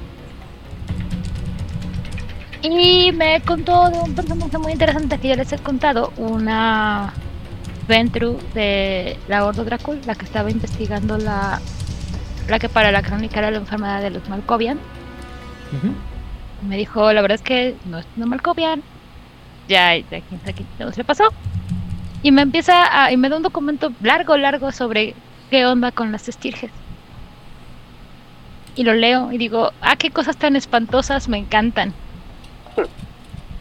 Porque además, este, seguramente ya les va a contar más sobre eso, pero como adelanto rápido, las estirges, igual que los vampiros, tienen el equivalente a potencia de sangre. Y la que Jode y sus poderes dependen de qué tanta potencia de sangre tengan. La cosa es que la que a mí me pasaron tenía potencia de sangre 6. Ujú. No es cierto, 7. Y entonces Sí, ya por eso podía poseer vampiros. Porque las estirges chiquitas no pueden poseer vampiros. Las estirges grandes sí. Y tienen una cantidad de poderes que están increíbles. Me encantan, me fascina todos y cada uno de ellos. Pero esta en particular no quería destruir a los vampiros. Los quería enseñar. Así de, no, no, no, tú estás muy tonto. Tú eres como yo. Ya no seas un ser humano. Vamos a ayudarte. Y lo que estaba haciendo la estirge básicamente era como ayudar a los vampiros de la ciudad a hacer lo que eran realmente, o sea, quitarles su humanidad como si no hubiera mañana para mandarles un huevito de estirge convertirlos en estirge y que sean un estirge de verdad. Esa era su misión, o sea, dentro de la psique de esta criatura ya no estaba haciendo el mal. No a los vampiros porque eran como sus... eran sus pinochos, ya que el tema está de moda. De, yo te voy a hacer un niño de verdad, no te preocupes. No es tu culpa que hayas nacido raro, yo te voy a ayudar. Y yo era muy feliz con la vida, muy feliz, porque podía hacer el mal. Mucho mal, mucho. ¿Cuándo? Digo, este. Para mí. Para el ARP, era para el ARP. No. Pero no. Bueno, este, a diferencia de mis últimos, de mis compañeros, yo sí, para mí el Requiem segunda edición o la crónica de la sangre y el humo sí fue la primera vez que me acerqué a las estrigas o que me tocó conocer las estrigas y para mí sí fue muy muy interesante y, eh, porque yo no había leído el Requiem para Roma y no recuerdo que lo había mencionado en ningún otro libro de los que había leído, por lo cual me llamó mucho la atención y se me hizo este un como insisto como decía ahorita Odile hace rato creo que es lo que hacía, lo que le daba un sabor tan especial y tan diferente a la historia del Requiem para que la gente, este, para dar, separar el vampiro verde del vampiro rojo, ¿no? Y es lo que hacía que el juego se sintiera tan distante y tan, que tuviera su propia, su propia, este, identidad. Desafortunadamente, como ya he mencionado en, en episodios anteriores, el asunto es que para cuando este asunto empezó a tomar, este, relevancia o importancia o que se llevó al, al centro de la mesa y no estaba refundido en un libro que mucha gente no leyó y, la gente que sí lo leyó les, les encanta pues mucha gente ya se había bajado del barco y ya no, lo- no le dieron la oportunidad. Es solamente aquellos que nos clavamos con el juego que le dimos la oportunidad le seguimos dando la oportunidad tuvimos la oportunidad de conocer este juego y este aspecto del juego y presentarlo y interesarnos por eh, por, el, por esta parte del juego, ¿no? Y este misterio que hasta ahorita, hasta donde yo recuerdo, no, se, sigue sin resolver, ¿no? Sigue siendo el, coco del, juego y es que son las estirges, güey, ahí están y, a lo mejor este, este villano, pues a lo mejor si es un villano o es un antagonista muy, muy malo, malo, malote de Malolandia, o a lo mejor es un estirge, güey, tú no sabes, ¿no? Las estirges en general, y la verdad es que no me voy a, o sea, no me voy a clavar mucho en describir qué son, porque pues no sabemos en realidad qué son. Nunca te dan una razón, es eh, una, no te dan una explicación exacta de qué es, porque ese es el chiste. Eh, las estirges son en general y me pueden corregir o me pueden, ah, le pueden ir a este, ¿cómo se dice? Agregando esto, son unos criaturas es- espiritillos, no sé cómo describirlos, compuestos de, de ¿cómo se llama? De humo, o humo negro y sombras, que, que toman generalmente la forma de lechuzas con ojos rojos, o, bueno, lechuzas o búhos, ¿no? O sea, a los que no sepan lo que es una lechuza. Hay diferencia, yo sé, no me coman biólogos, yo sé que hay diferencia entre lechuga y, digo, lechuza y... Sí, sí, con Sí, lechugas. también sí entre hay. las lechugas y los búhos hay una gran diferencia. Comparten ciertas A menos- fracciones de ADN. A menos que seas un Rowlet de Pokémon, entonces es lo mismo. Pero bueno, en fin. Eh, estas criaturas es, eh, no se sabe de dónde vienen, no se sabe qué es lo que quieren, no se saben cuál es su origen primigenio, solamente sabemos que les gusta hacerle la vida imposible a los vampiros. Y si le preguntas a, ella- a si logras por alguna razón preguntarle a alguna de ellas cuál es el origen, se enojan y te atacan. O sea, de todas maneras nos vas Mira, a contar favor de las estirge, a favor del vampiro que pregunte, cualquier estirge usualmente va a estar de malas con los vampiros y te van a y lo, y lo van a atacar. O sea, es como existes. El vampiro existe y la estirge así como "Mm". Son como los depredadores de los vampiros, si me preguntan a mí. Eso es lo que yo creo que pensaban hacer ahorita. Am, ahorita llegamos a esa parte. Eh, no se sabe realmente qué es lo que son, cuáles son las motivaciones. Se sabe que tienen poderes muy macabros, como ya decía Odile ahorita. eh, empiezan pudiendo poseer humanos, y luego ya ghouls, y luego vampiros, y ya después. Entre las muchas cosas que yo recu- recuerdo que eran bien interesantes, es que realmente cuando lo poseen a la víctima, no lo puedes de saber.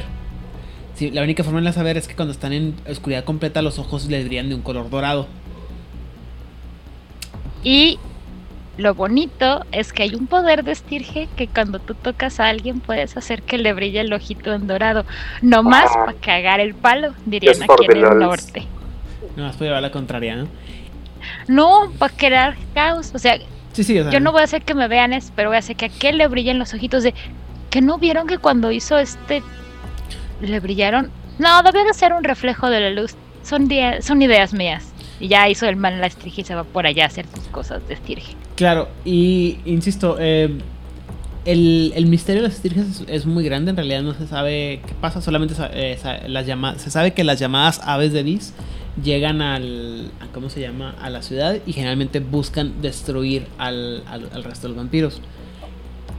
Hay interpretaciones para, para arriba para abajo, no sé si alguno de ustedes tenga, bueno, yo sé que sí tienen. Rigel, ¿cuál sería tu interpretación de qué son las estirges? Bueno, eh, ¿qué son para mí? Eh, Tiene que ver mucho como yo veo a los vampiros eh, de, de Crónicas de la Oscuridad. Eh, los vampiros son una necesidad dentro de la metabiología, diría yo, de la, de la tierra. Fíjate, tienes a los animales, a las plantas y todo lo demás. En un orden superior tienes a los seres inteligentes, entre ellos el humano. No me voy a meter en hondonadas, esa es mi teoría. Después lo discutimos si quieren. Entonces, eh, esta cosa que es el humano no es una cosa estable. Y se depreda a sí mismo, pero para depredarse a sí mismo necesita estar en un orden espiritual superior. De ahí los vampiros. Por eso es que puede tener cualquier forma, cualquier origen. O sea, yo me quedo con primera edición en ese sentido. Eh, que alguien empeñó su alma, que alguien regresó de la muerte, eh, que hizo un pacto suicida eh, con su amante, etcétera. Puede ser cualquier cosa lo que hizo que regresara y sigue dependiendo de la fuerza espiritual del humano, por lo tanto tiene que tomar su sangre. En el mismo estado, algo decidió, algo, algo vio como una gran fuente de alimento a los vampiros y son su depredador. Para mí, las estirges son este depredador de el depredador del hombre, son una especie de metadepredador. Eso fue eh, con la, la idea con la que yo me quedé, es mi eh, canon mental, diríamoslo así, como diría Aida. Eh, y en ese sentido, sí me gustaría una crónica que explorara eso. Eh, y, y eso es con lo que me quedo hasta el momento. Digo, dependiendo de escuchar alguna otra teoría también divertida, Ujú. esta es una que yo este, apoyo. Muy bien. Odil. A mí lo que Mm, No estoy muteada. No, lo padre para mí de las estrellas cuando escuché la primera vez la palabra para Requiem, yo ya venía de escucharla por eh, me gustan los vampiros. Imagínate No. sorpresa, ¿no? Entonces, eh, hay como 5.533 maneras de, que haya vampiros dependiendo de la parte del mundo y de la época que estemos leyendo. Entonces, las estrigas, las estirges o como cada quien guste llamarles, eran los vampiros griegos.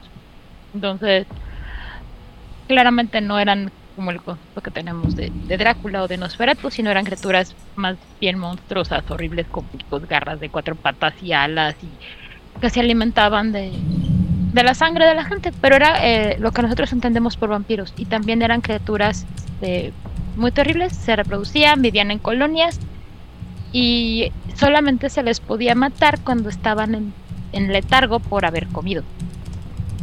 Fuera de ese momento no había manera de destruir a una estirge. Y esa es la idea clásica. Entonces, cuando yo llego con esta segunda edición de, de Requiem y leo esto, es uno, tiene todo el sentido del mundo que estuvieran, que sean como siempre ahí, que se mencionen en Requiem por Roma, porque pues los romanos pidieron prestado robo este de los griegos un montonal de cosas. Todo. ¿Eh? Todo.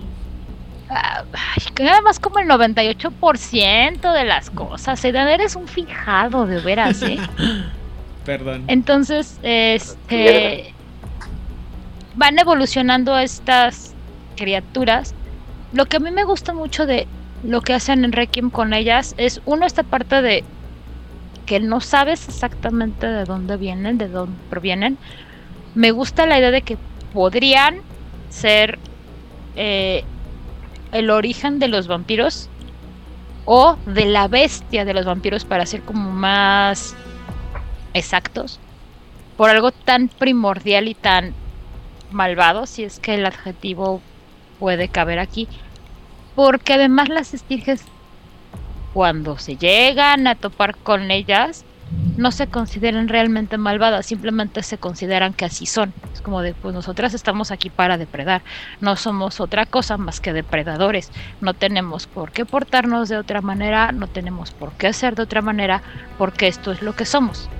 ¿Para qué voy a jugar o aparentar o disfrazarme si soy esto? Y aparte soy lo suficientemente capaz y poderosa para defender mi esencia. Y es una de las razones que te esgrimen en el libro de por qué están tan enojadas con los vampiros. Porque están corrompiendo lo que ellas son. O sea, ellos las... En esta versión, o sea, tú como narrador puedes escoger la versión que quieras. Pero la que a mí me gusta es esta versión de las estirges reconocen y vibran con las bestias de los vampiros porque las reconocen como parte de ellas. Y estos vampiros con humanidad y que están haciendo cosas científicas y viven en ciudades y en palacios, para ellas son una corrupción de su esencia. Es como de, no, lo estás haciendo todo mal, estás haciendo... No, mira, ¿sabes qué? Mejor te destruyo. Mejor, no, tú no vas a entender, va a ser más fácil que te mate, porque están muy enojadas por lo que están haciendo. Y esa versión a mí me gusta mucho porque le están quitando la parte de moral y de ética. Simplemente es algo que ha existido siempre, cuya naturaleza es, pues básicamente alimentarse y destruir, y que está siendo corrompida con los valores humanos. Muy bien. Vlad. Ah, para mí, la razón o lo que es la, la estirge, ah, así como en Hombre Lobo tenemos los conceptos de espíritus y los conceptos de que cuando... ah, recuerdo cuando leí por primera vez los libros de, de Hombre Lobo y que hablaban de espíritus, no nada más eran los espíritus ah, antiguos y los que uno puede leer, sino que también existían los el, el espíritu del, del dolor, el espíritu o la encarnación de ah, ¿cómo se llama? de del caos de una ciudad, el espíritu representativo de, de la ciudad de Nueva York, por así decirlo. Ah, y pensando de esa manera, creo que las estirges son la representación, son esa energía de las bestias de los vampiros. Creo que el estirge es la representación externa de la bestia que todos los vampiros cargan internamente. Yo creo que eh, las estirges son, son eso. Para mí, en mi canon personal, las estirges es lo que queda cuando tú pierdes toda tu cuerpo y, te pierdes a la bestia, terminaría siendo una estirge. Porque es así como las, las visualizo. Visualizo a la estirge como una representación externa de la bestia. Y por eso está tan en contra de tu humanidad. Porque es lo que intenta arrancarte. Y como villano es, eh, es eso, es una representación externa al conflicto que tú ya como jugador, como vampiro, eh, juegas con tu conflicto interno. Ok. Ah, eso me lleva un poquito a... me va a ayudar un poquito a explicar lo que me dijo a mí el malvado narrador de Juárez Bañet, que era lo que había intentado hacer con las estirges. En esta versión, las estirges son algo así como una mezcla entre un fantasma y un, un, este, un slasher de, de película de terror. En el sentido de que las estirges se crean cuando un vampiro muere y deja alguna cosa pendiente. Generalmente algo que que no terminó, o sea, algún tipo de mal, acción malvada, que, que, o sea, un sufrimiento que no terminó de, de... Alguna mala acción que no terminó de concretar para alguien más, ¿no? Entonces... O sea, un poco como el origen de los fantasmas en Casper, la película de los 90. Ah, sí, pero el malo, ¿no? O sea, re el malvado. Ajá, regresan a la, a la, ¿cómo se llama? A la vida por esta necesidad de cumplir con esta misión de terminar este, este mal acto, ¿no? no porque busquen este como en The Grudge en la película coreana esa película japonesa Ajá, o sea llegan regresan a hacer a, hacer maldades y, y, regresan ya li, liberados de todas alguna de todas aquellas imposiciones morales eh, que venían arrastrando en el cuerpo que tenían anteriormente ahora ya están libres ya son eh, la más pura expresión de su de su bestia y de sus deseos de maldad y vienen a terminar de hacer de sí, o sea, de esparcer el mal que habían, ex, que habían iniciado o que habían hecho cuando estaban en, en su no vida. Entonces, eso era la, la, cosa. Pero otra cosa que me platicó el, narrador de Juárez, el nuevo narrador de Juárez by Night, porque dice que no se acuerda dónde diablo lo leyó, es la idea de que en, algún, en algún punto de, la, de los libros decía que las estirges, pues sí, generalmente las veíamos como este como búhos o como lechuzas. Pero a, algún lado decía, pero es que no tiene que ser así. Las estirges pueden tomar la, la, forma que tú quieres. Entonces la siguiente pregunta es si ustedes alguna vez se les ocurrió darle alguna otra forma a las estirges. ¿Rigel? Arpías. Arpías en el sentido más griego de... Andas muy griego el día de hoy. Um, muy... Es que de ahí viene el mito el mito del que abrevaron este, los que desarrollaron el juego moderno.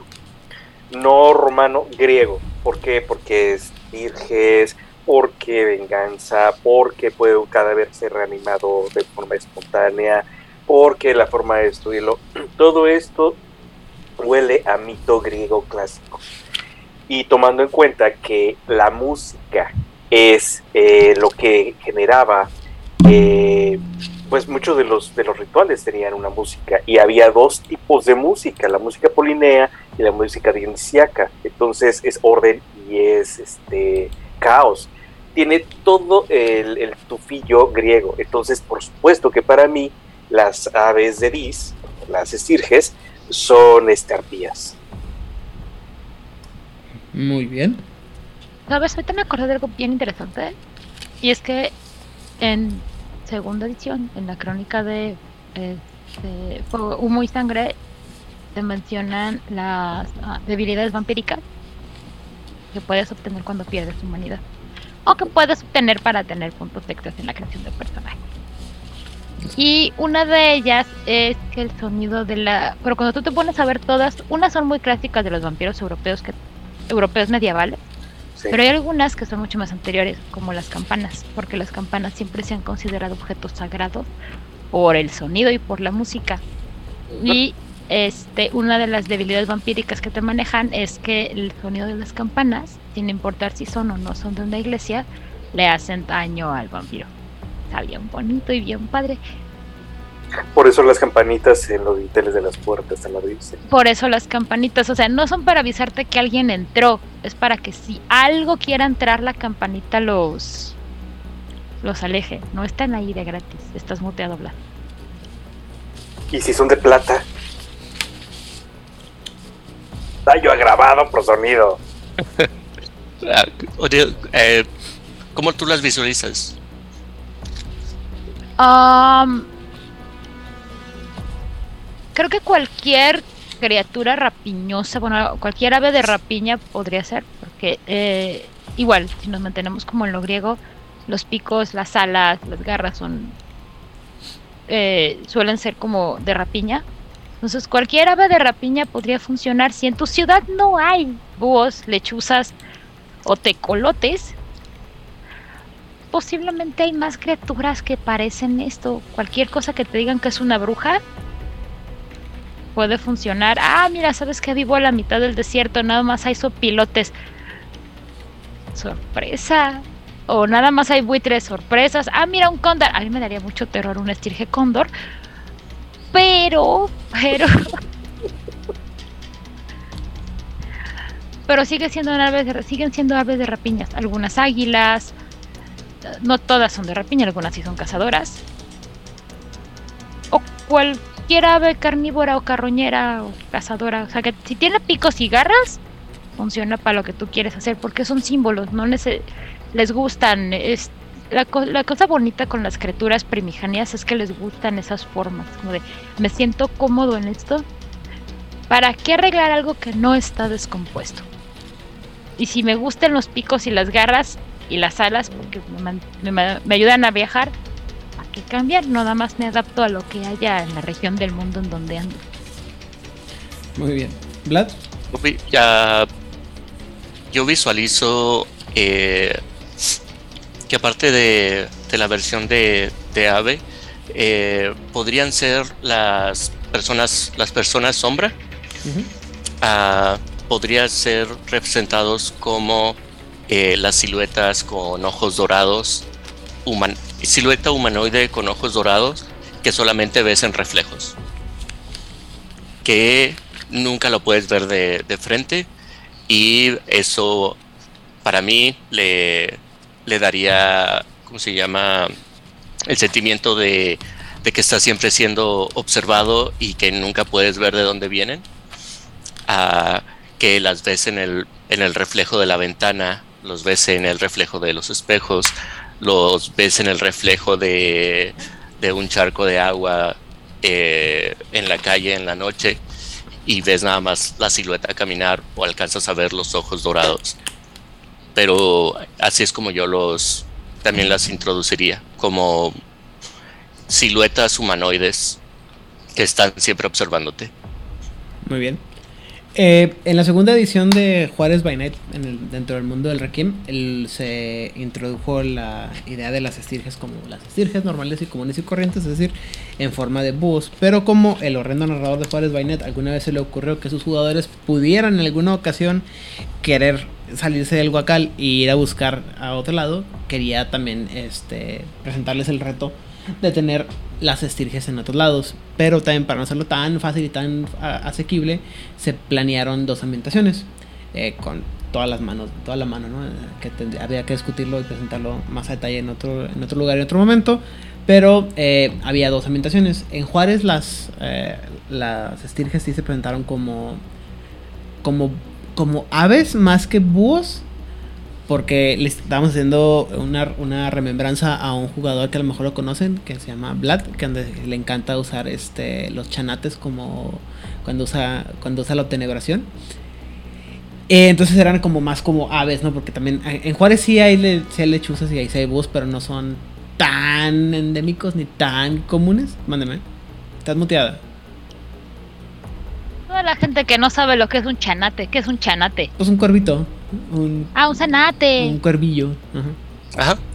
Es un, es un zanate eh, para quienes en su región del, del mundo no tienen zanates, chanate. eh, son unas pequeñas aves eh, de plumaje oscuro, plumaje negro. No están en el mismo ah, familia que los cuervos, pero no son, corvox, No son no corvox. son corvox. Son, Son, córvidos. ajá, son otro que son eh, que viven en, en América. ¿No están más emparentados con la urraca? Sí. Pues, más o menos. Pero bueno, el punto es que, insisto, la, hasta donde yo sé, hasta donde yo creo, los búhos no son tan comunes en Juárez, entonces era como que quería poner algo que fuera más fácil que se desapareciera y que pa- pasara desapercibido ante un ante el de los jugadores, porque los jugadores que este pues obviamente siempre que hay de- que veo raro, que veo raro y que y, y todos son este biólogos expertos, ¿no? Y entonces lo que hice también, lo que se hizo, perdón, lo que hizo el, el nuevo narrador de Juárez Bonita, entonces es que por ejemplo en Estados Unidos o en la ciudad del Paso, las estirges tomaban forma de serpientes. Que aparte es temático con, el, con la, la cultura este, estadounidense de Texas. Y por otro lado, y nomás por llevar la contraria y por que no se me ocurrió en el momento, no, perdón, no se le ocurrió al narrador de Juárez Bainet en, el, en ese momento, en Chihuahua las estirges tomaban forma de gatos, gatos callejeros. Nice. ¿Por qué? Porque Porque la gente mata gatos, ¿verdad? Porque son brujas. Ajá, exactamente. También por ahí, creo que por ahí va la, la inspiración, si mal no recuerdo. Gente, no maten gatos, en serio. En general no maten animales. Gracias. Hoy me comí una comida china tan buena, hablando. Digo, ¿qué? Este. En fin. Eh, no creo que valga la. No sé si haya algo más que analizar. O sea, digo, podríamos durar horas, semanas y años aquí hablando sobre la belleza de las estirges, pero lo vamos a hacer. Sí, sí tengo eh, para cerrar Ajá. El tema de las estirges. el tema de las estirges y quiero que le quede claro a quienes nos escuchan. Ah, díganme, ok, ¿qué quieren las estirges? Matar a los vampiros. Ah, depende del estirge. Ok, puedes tener diferentes razones por las cuales existe esa estirge ahí. Es correcto, no son un. Ajá. Ok, entonces la segunda cosa. Ah, eh, narrador, narrador, es que yo quiero jugar como una estirge. ¿Puedo jugar como una estirge? No. No. no. Ok. Muy bien. Y ah, la, la, la tercera es, ok, sí, me la me, me pintaron a esta, a esta cosa terrible, pero a ver cómo lo mato. Depende del estirge. Fuego y luz. Pero, Depende de la especie. Ajá, muy a nivel de biología depende del estirge, depende de la... ¿Recuerdas que mencioné que tienen el equivalente a potencia de sangre? Depende de la potencia de sangre del estirge. ok. Afortunadamente, en Mundo de Tinieblas y en Crónica de Tinieblas todo coincide y como dijo Edan, les... el fuego y la luz purificadora funcionan para absolutamente pinches todo. El Y- problema es que si un estirge está en un cuerpo humano. Sí, o en un tolera cuerpo. la luz. Ah, la del vampiro no, porque el vampiro tampoco aguanta el sol. Ni el fuego. Pero el cuerpo-. Ajá, pero el cuerpo humano sí. Entonces, si un estirge, sin importar qué tan poderosa sea el estirge, está guardada en un ser humano, no le va a hacer daño la luz del sol, solo se va a sentir muy incómoda porque no es su. Son criaturas nocturnas, no son criaturas diurnas, entonces no les gusta la luz. Ok. Y ah, como en episodios pasados eh, platicamos de todas las posibles versiones de, del 7. Otra cosa importante, Dime. si un estirge está poseyendo un vampiro, uno tienes un problema porque significa que tiene mucha potencia de sangre, es un poder de potencia de sangre 7, y que tienes un problema mayúsculo. Y esto es como metaplot, si lo quieres ver así. ¿Qué poderes pueden tener las estirges? Una cantidad estúpida de cosas como no pueden ser taqueados. No, no puedes, o sea, si tú tienes un vampiro y lo está, un, es- un vampiro poseído por una estirge y estacas al vampiro, no pasa absolutamente nada. Son inmunes a dominate, a dominación, son inmunes a majestad, son inmunes a ¿qué otra cosa? Am, ofuscación, si no me falla la Sí, memoria. es cierto, ofuscación. dominación la pueden regresar. O sea, tú, eres, tú tienes a tu Ventru así, potencia de sangre Dios. Solamente Dios sabe con su pool de dados de ya me acabé la cubeta. Y voy a lanzarle un comando a este vampiro. Que yo no sé que tiene estirge, una estirge metida. Y le da un comando con Dominate. Como una acción automática, la estirge se lo puede regresar. O sea, su tirada se la regresa. Así que si el vampiro tuvo 8 logros, es como de, no. Va para ti. Muy bien. Que fue y lo que le hicieron al príncipe de Chicago. la No, última, eh, les decía que en episodios pasamos, pasados hablamos de el 7 y todas las posibles eh, versiones de ellos, pero que hay como una leyenda y que todos los vampiros saben la leyenda del 7. En, eh, en el caso de las estirges, ¿qué es lo que cuentan los vampiros entre ellos? ¿Cuáles son las leyendas entre ellos? ¿Están conscientes? ¿Todo el mundo está viéndose entre ellos para encontrar las estirges? ¿O, o qué es el nivel de qué tan popular, qué tan conocido es esto? ¿O es leyenda de para asustar a chiquillos? ¿Se acuerdan cuando hablamos de la de los beliales que son como el poco que andan por ahí? Con las estirges funciona igual, pero más fuerte todavía. O sea, sí son el hombre del costal, pero muy poquita, muy poquitos habla, saben de ellas. Y usualmente, como podrían parecer vampiros o podrían parecer asesinos seriales, porque las estirges son entidades espirituales, no tienen corporeidad, entonces necesitan cuerpos. Por eso es importante que posean criaturas y también pueden poseer magos y también pueden poseer cambiaformas. Este necesitan un cuerpo para hacer sus cosas. Entonces, de pronto, si un estirge está haciendo muchas cosas malvadas en una ciudad, podría parecer como un asesino serial, o un vampiro que tiene poca humanidad, o un cambiaformas que perdió el camino, o un mago que está haciendo locuras. En caso de que conocieran a todas estas criaturas, o un Fae, o un Changeling que pues, está haciendo cosas de Changeling porque nadie sabe que hacen eso, ¿no? Porque no son, o sea, lo que hace un estirge no es como, ah, claro, por la forma en que la garra destruyó la forma de la carne y la manera en que están acomodados estos cuerpos, es claro que lo hizo un estirge. No, no hay este medicina forense de estirges. Perfecto. Podría- Eso, es- eso quería dejar claro de que no. tu- en, en la jugada, a menos que tengas conocimiento a- amplio como tu personaje, no vas a estar identificando de que esos zanates, esos aves. Lo que pasa es que también una cosa que se maneja en el libro es que no todas las. eh, no todos los principados, o todas las ambientaciones, todos los lugares de. de vampiros son propensos a ser. ¿Cómo se llama? A ser víctimas de las estirges. Eventualmente todos tendrían que ser, porque buscan destruir a, todas las a todos los vampiros. Pero también, como dice decía anteriormente Rigel, el número de estirges es indeterminado, entonces se supone que son muchas, pero poquitas relativamente hablando, como para que anden por todo el universo. O sea, no es una parvada que anda de lado a lado de- del mundo así gigantescas. Entonces, mucha gente, a, muchos vampiros mm, y muchas criaturas, nunca les va a tocar saber, nunca les va a tocar enfrentarse a un estirge y nunca van a saber que existieron las estirges. Y eso también va va a terminar en que mucha gente no va, o sea, hay ciudades en las que nunca se van a, a ¿cómo se llama? a enterar, ¿no? Ese es el tipo de cosas que pasa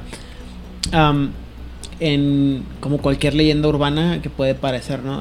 Hay, tú y yo sabemos y todo, la gente que nos escucha saben que hay lugar, hay leyendas que a lo mejor en un lugar son muy conocidas y todo el mundo asegura que son reales, pero que si sales de esa área, la gente te dice, "Mm, no, güey, o sea, de eso... Como el hombre pájaro de Monterrey, que es el ingeniero Benavides, arquitecto el. Benavides. Yo no sé de su existencia hasta que vine para acá. Ajá, o sea, o el- Así. el Mothman o lo que gustes, ¿no? O sea, hay gente que no. Que hay mucha gente que no sabemos y que la gente jura y perjura, ¿no? Y dice, no, y si. Y se van reproduciendo estos, estos, estos eh, mitos por accidente, ¿no? Alguna vez. Pero como bien dice Dil, y también para que se lo aprendan jugadores y también narradores, el conocimiento que viene en el libro y que tú puedes leer no es el conocimiento que tiene el personaje. Tu personaje Sí. no sabe, no automáticamente va a ver este, no va a ver el, el brillo dorado en los ojos de, de un diablillo en la noche y decir, ah, claro, ya llegaban las aves de Dis. No. Es un gangrel que le brillan los ojos chistosos. Ajá.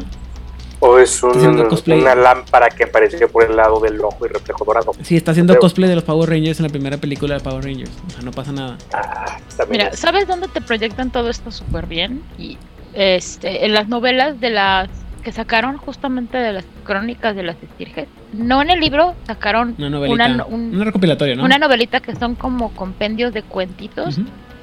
Y la segunda, tercera, no me acuerdo cuál es, que es justamente del príncipe de Chicago y su mejor amigo Solomon Birch. La, que Ah, cuando es la de la niña, jóvenes, ¿no? sí, justo, pero es que eran estos dos que cuando jóvenes se toparon con una cosa que además activamente, no me acuerdo si fue el príncipe o fue Solomon, que pidió activamente a alguien de necesito que me eches el dominate más grande de tu vida porque necesito olvidar lo que acabo de ver. O sea, me, yo sé, en términos de sistema, el que haya visto eso perdió como dos puntos de humanidad nada más de ver lo que vio. Y le pidió a su amigo de, güey, eres mi mejor amigo, necesito que me hagas el paro de la vida. Y es que me eches Dominate a nivel Dios para olvidar lo que vi, porque neto no quiero recordarlo. Muy bien. Muy chido si pueden encontrarlo. ¿Se acuerda? No sé si Aidan o Vlad se acuerdan del nombre. Las- la- la... Blood and Smoke también se debe llamar. Además que eh, se tiene que llamar, o se debería llamar Blood and Smoke porque es la crónica y las la novela o las historias de las estrellas. Si no me equivoco. Ok, estoy buscando, estoy buscando. Sí. Porque acá, de hecho, justamente cuando estaba buscando el libro, lo vi y dije, ay, te lo voy a poner, pero obviamente eso no pasó, ¿verdad? Muy bien. Este, eso se- esa es la parte de la ambientación. Este, espero que les haya gustado y que les haya llamado la atención suficiente como para aprender sobre las fantabulosas criaturas que son las estirges y todo lo que está aunado a ellas en la segunda edición. Sin embargo, tenemos que hablar de las cosas que son un poco menos interesantes o menos entretenidas para mí. Aunque porque ya me está viendo el, el- el productor con cara de no mames. Pero ¿Cuál de los dos? El problema es que ahora tiene dos tiránicos productores. el, Y es bueno que aclare. Iba a decir que era el que, el que está menos peludo, pero no, no estoy seguro de, de poder hacer esa aseveración. El que no tiene, el que tiene o que no tiene cuernos de venado. El que pide El su que- latita de comida. Es que también esa última no, también puede ser, puede aplicar para ambas, güey. Ok, Pero, ¿astas eh, o no astas? El que tiene astas, me está viendo con cara fea. Pero bueno, en fin, este, eh, como les comenté, muchas de estas cosas que vamos a ver van a aparecer en quinta edición. Y creo que la más importante, la más familiarizada para todos aquellos que conocen Vampiro la Mascarada quinta edición va a ser el de las piedras de toque, las piedras angulares. Con la diferencia de que aquí en, en, más, en, Mascarada, en Requiem Requiem.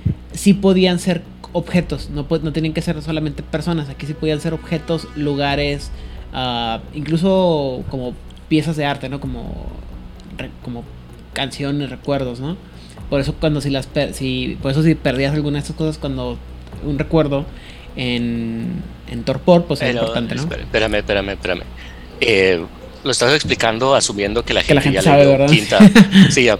Estás, estás asumiendo que la gente ya leyó quinta. Eh, el narrador de Juárez by Night te pasó sus notas de lo que es una piedra angular. No, pero estoy seguro que tú tienes las tuyas y nos vas a explicar con mucho gusto. Adelante.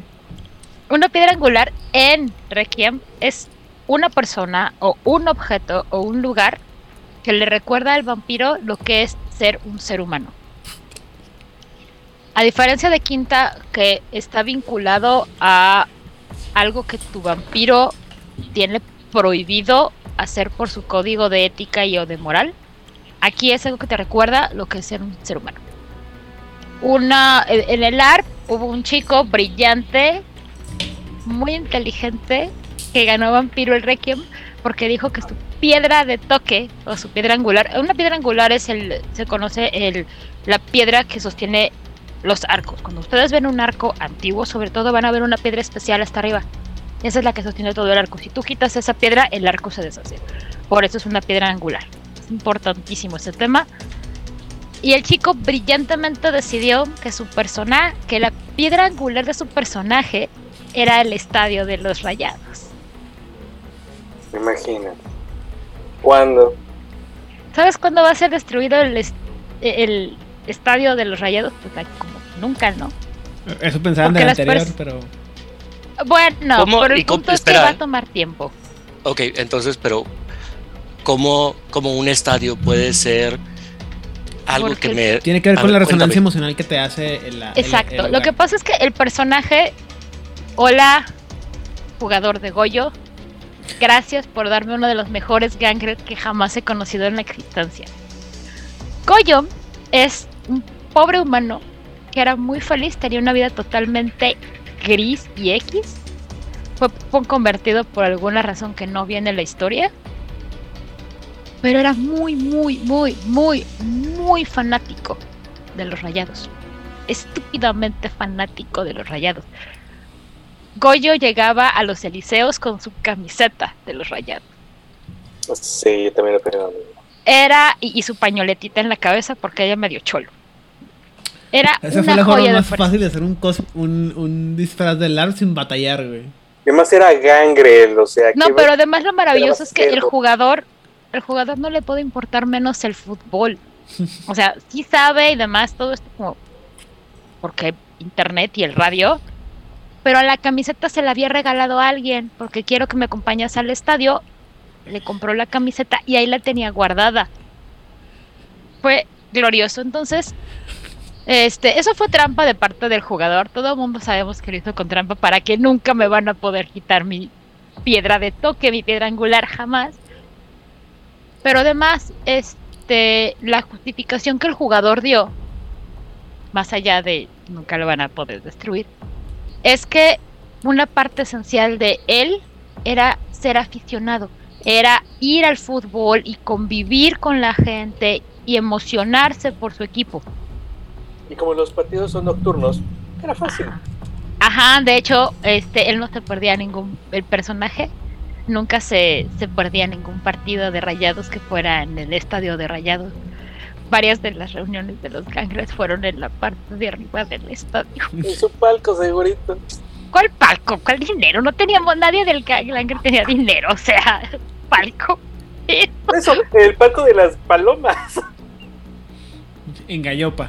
Justamente. De hecho, al narrador le pareció tan grandiosa la idea que cuando Goyo le dijo que, su, que una de sus formas de animales era una paloma, el narrador dijo, no tiene sentido, pero te lo voy a conceder porque necesitamos algo así de absurdo en la crónica. Gracias. Muy bien. Entonces, queda claro el tema de las, este... De las... Y eso es un... Y también hubo que alguien tenía el pendiente del no sé quién, de la abuelita, y obviamente otro vampiro se enteró de eso y se lo robaron. Eh, obviamente. ¿Qué pasa cuando un vampiro pierde su piedra angular? Pues pueden pasar muchas cosas dependiendo de qué tanto se haya perdido. O sea, si está como perdido, va a dedicarse a buscarlo, va a dedicarse a recuperarlo. Si la piedra de to si la piedra angular es destruida, y obviamente el vampiro se entera, o se muere si es una persona, eh, se tienen que hacer tiradas de humanidad. Porque pues es lo que lo está atando a la, a la vida, ¿no? A la novia. anclando a la humanidad. Por eso te recomiendan que tengas como tres por ahí y que no las andes este pregonando, que seas muy discreto. Tú como vampiro tienes que ser muy discreto con lo que o quiénes son tus piedras angulares. Había otra jugadora cuya piedra angular era la señora que se ponía a vender gorditas afuera de la iglesia. Ajá, entonces ella pasaba, le compraba un paquete de gorditas y seguía con su camino. Nomás, nomás para este para ejemplificarlo de manera estúpida. Esto es como los horror crux de los vampiros, entonces, ¿verdad?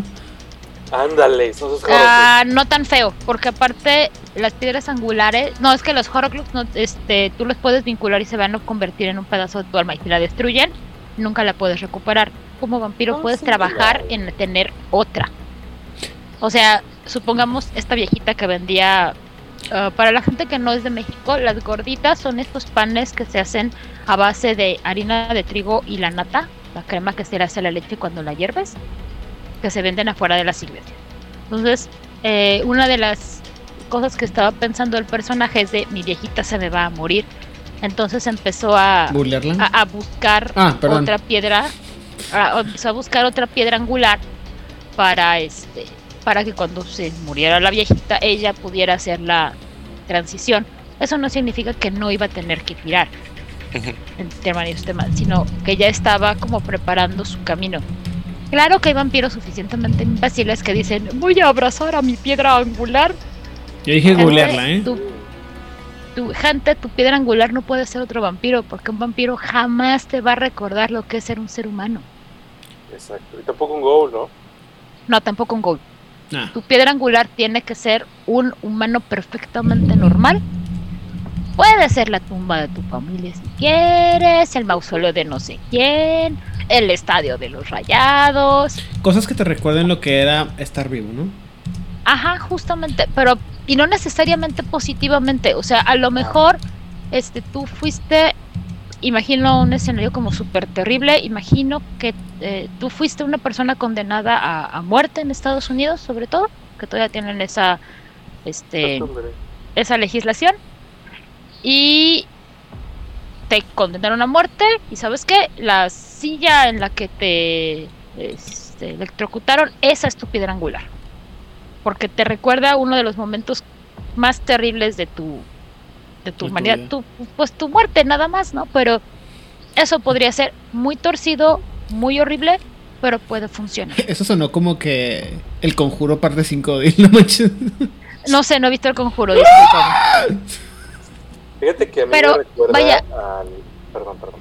Pero pueden ser este tipo de cosas. O sea, también puede ser, ¿sabes qué? Este. el vestido. Mi vestido de novia, si nos queremos ver como en Beetlejuice. Eh, Cosas así de fuertes con las que tú generes una conexión emocional. Es- O tan emocional como un vampiro puede lograr. ¿Decías algo, Eh, Rigel? si, si Batman fuera un vampiro, el callejón del crimen sería su piedra de toque. Eh, y como mencionamos, esto se también se, eso se, se presentó obviamente en quinta en Vampiro la, la Mascarada quinta edición con el- la diferencia principal de que no pueden ser objetos. Si no me equivoco, en Vampiro la Mascarada quinta edición tienen que ser siempre ser humanos. locaciones. Solo pueden ser humanos. solo pueden ser humanos, ¿no? Y, y con todas las reglas que dijo Dil que no pueden ser este buleados ni vampireados ni nada por el estilo. No, no, no. De hecho, De hecho, el en momento quinta- que, son cuando hablemos- este, convertidos o lo que sea, este, sí tiras por humanidad, si no yo me acuerdo. Y en Willpower. O sea, tiras Willpower, tiras, tiras daño de Willpower y tiras daño de humanidad en quinta edición. Aquí Exacto. nada más pierdes. Pe- Potencialmente puedes perder una humanidad. Tienes que hacer una tirada como si hubieras hecho un, un pecado. un pecado. Ah, y agrego ah, que si esta tirada eh, la pierdes o cuando pierdes, Fallas. cuando pierdes, sí, cuando fallas, eh, y- cuando muere tu piedra angular, un, un caso así de, de extremo, eh, entras en eh, este estado de ah, ¿Qué en un estado lánguido. Mm. El, el- el estado se llama lánguido. Significa que ah, pierdes, pues, aparte de perder la conexión con tu humanidad, pierdes tu humanidad, puedes llegar a perder tu humanidad, pero pierdes eh, las ganas de estar despierto. Y cada vez que te despiertas tienes que estar gastando ah, un punto de sangre para estar despertándote y también necesitas se hace cada vez más difícil mantenerte despierto y no caer en torpor a menos que consigas otra piedra angular que te dé una razón de estar despierto en estos años en este universo O, sí, o sea, depresión vampírica. depresión vampiro, vampírica absoluta Mm, sí, básicamente. Mm. y esa y esta parte es una de las cosas que me me fascinó Ujú. Eh, bueno, nosotros que tenemos va- varios años de experiencia de estar jugando y creando vampiros y habemos leído muchos libros de mascarada, cuando Más de los lees que es esto, sano. más de los que sano lees esto, Pues- dices, pues claro, Ay, detalle. dices, claro, esto es obvio, pero no es obvio. Hasta que lo pones en como mecánica y que lo pones como regla, hace que tu juego sea más interpersonal con la humanidad.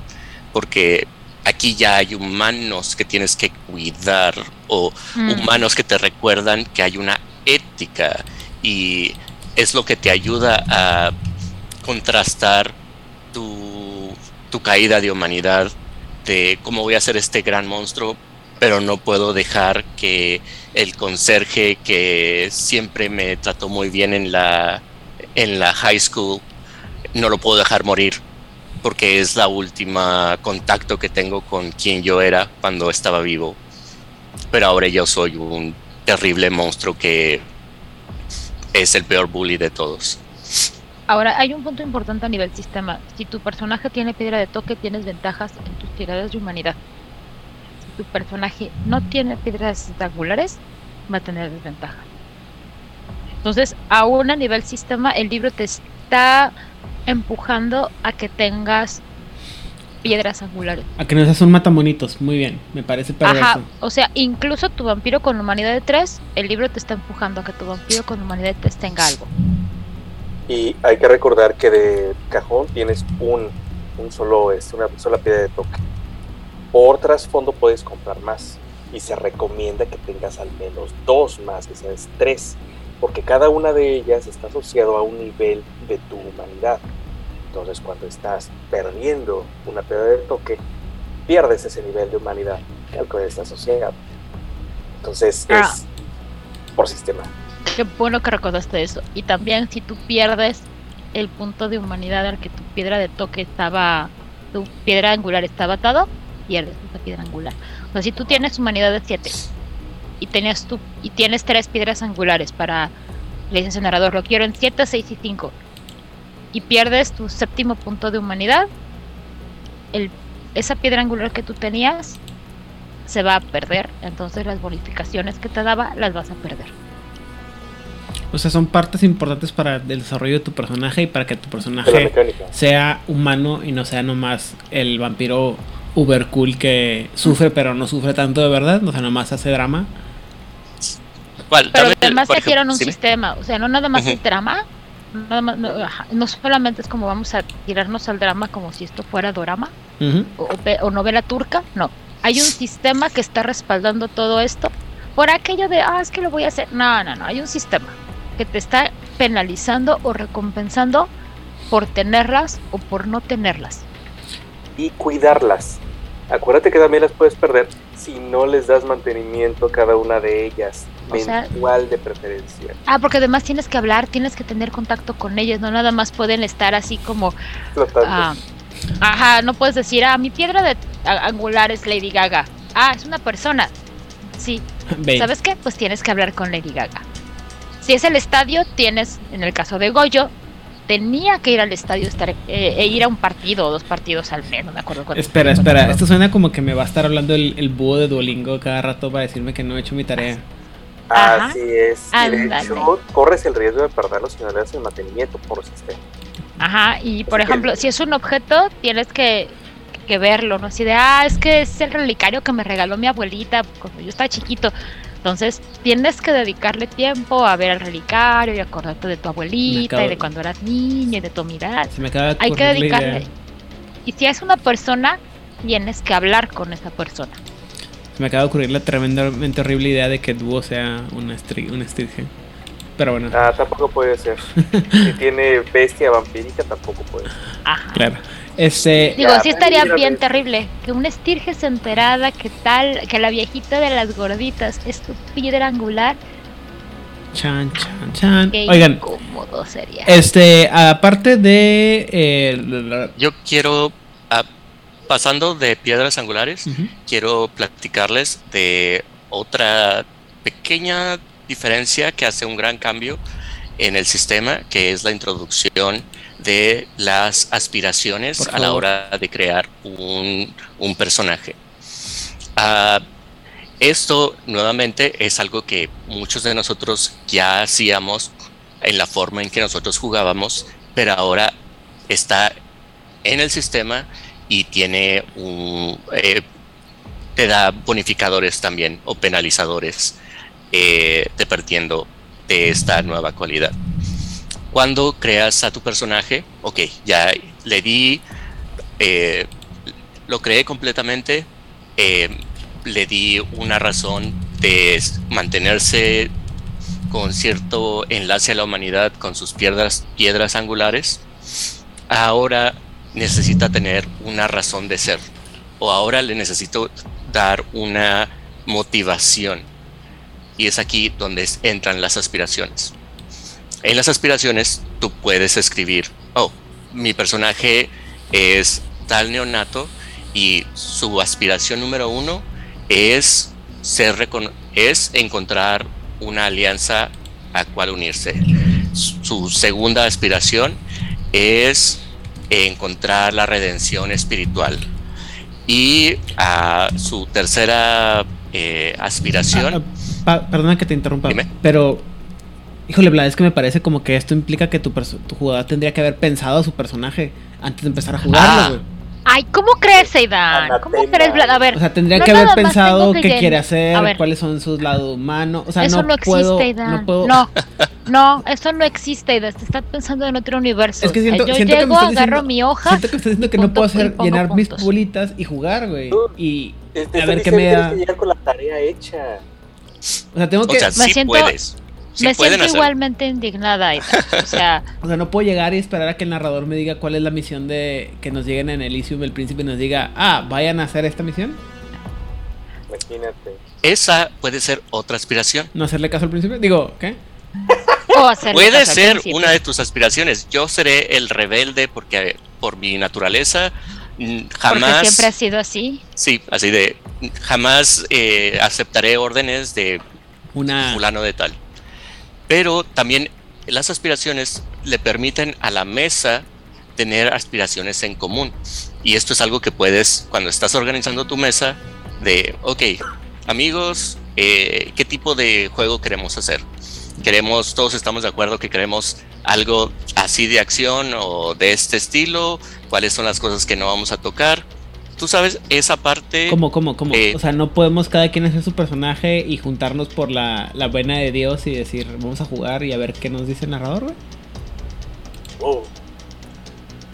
Ah, podrías jugar así si tienes una crónica preestablecida de esas que compras y que aquí están los pasos. Con o, palomas o tener, o tener a un, a un este, narrador muy imaginativo y muy muy competente y con mucho tiempo libre que se inventó todos los posibles escenarios que todos tus jugadores quisieran es que, es que todo esto me suena como que estás, me están pidiendo que haya algo así como una sesión cero, güey, o algo así en la que los jugadores se sientan a planear la crónica que van a tener, güey, y cómo se van a relacionar los personajes para que cuando se conozcan la primera vez en la sesión no estén agarrando a golpes los personajes automáticamente nomás para ver.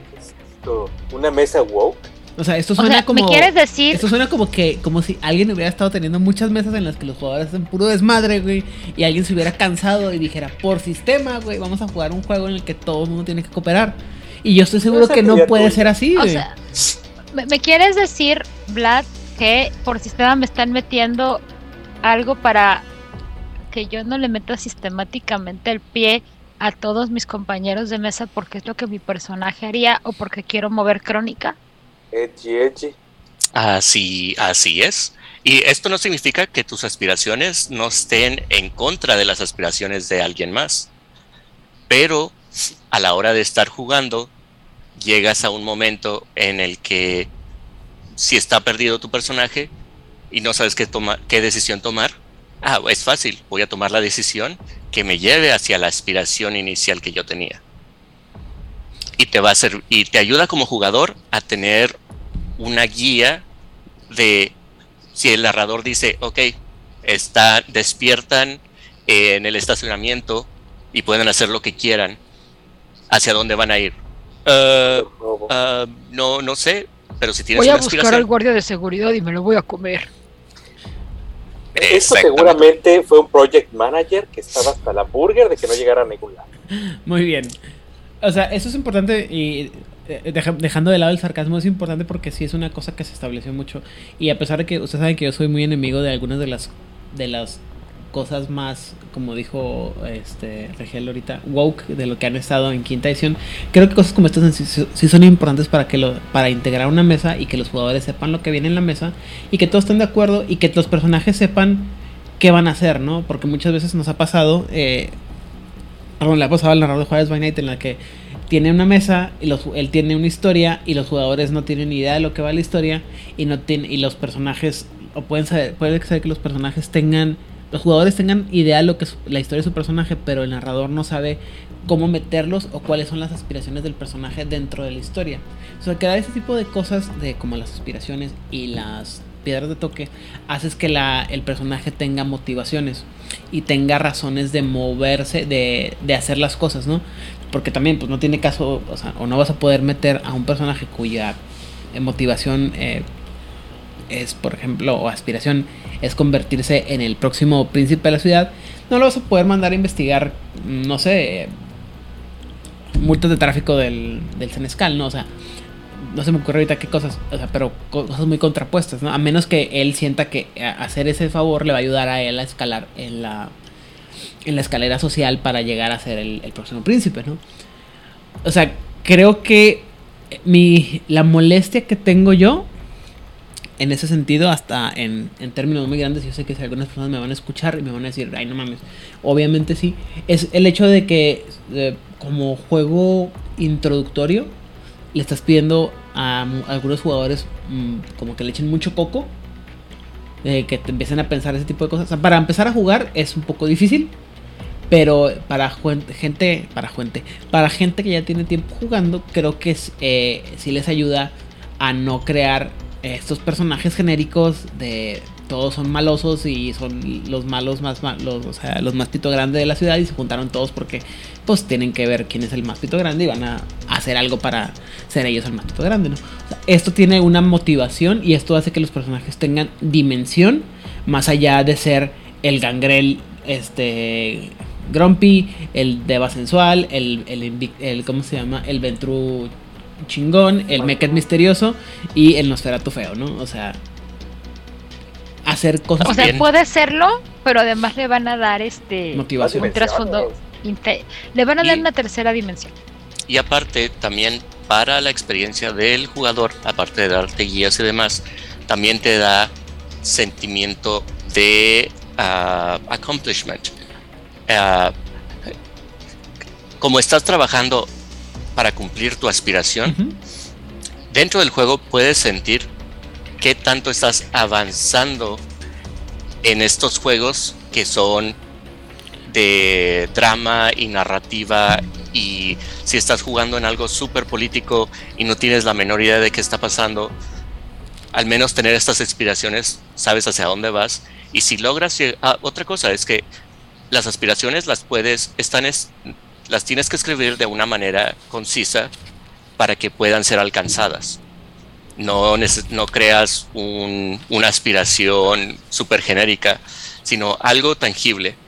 Uh -huh. Y cuando lo logras dentro del, dentro del juego, eh, aparte de, de, que esto te da puntos de experiencias, puedes tomar una aspiración nueva. O cuando estás dentro del juego y ocurre un gran evento, tu grupo o tú puedes obtener una nueva aspiración. Es algo fluido que puede ir transformándose durante la narrativa. Puedes dejar de tener tu aspiración inicial porque aprendes cosas nuevas y ahora quieres, tienes una nueva aspiración. En términos de, de un juego de rol de videojuego, es cuando te cambian los sidequests, ¿no? O sea, vas, vas, vas agarrando sidequests nuevos y nuevos y nuevos y vas cambiando y tu personaje va pasa de una misión sencilla a una misión más complicada y de repente tienes 5 o 6 sidequests que tienes que cumplir para avanzar y cuando terminas 5 o 6 sidequests ya te atoraste con otras 7 8 y tu personaje tiene algo más que hacer que nomás ir de punto A a punto B y matar al malo malote de Malolandia, o sea, el, al papa y sus cardenales, ¿no?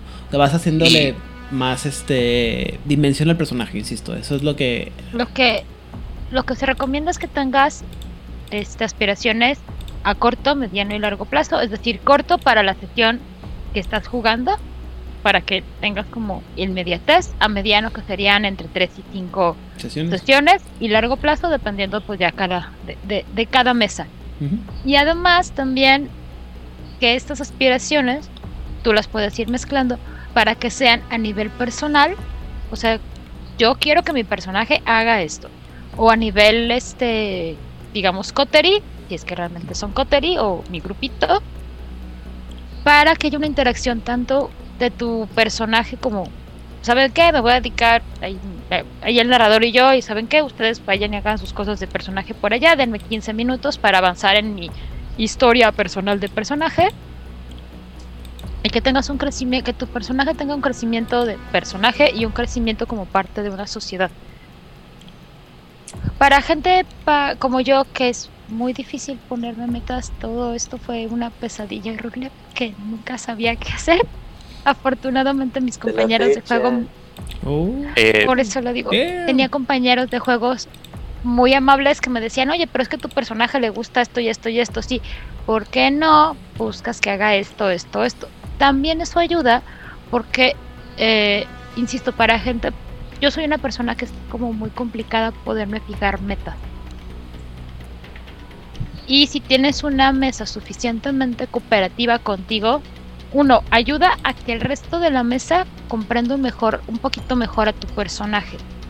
Si deciden ayudarte, claramente. Entonces también te pueden dar este, observaciones que a lo mejor tú no habías visto de tu personaje y que los demás jugadores habían percibido por alguna razón, porque cada quien percibe cosas diferentes.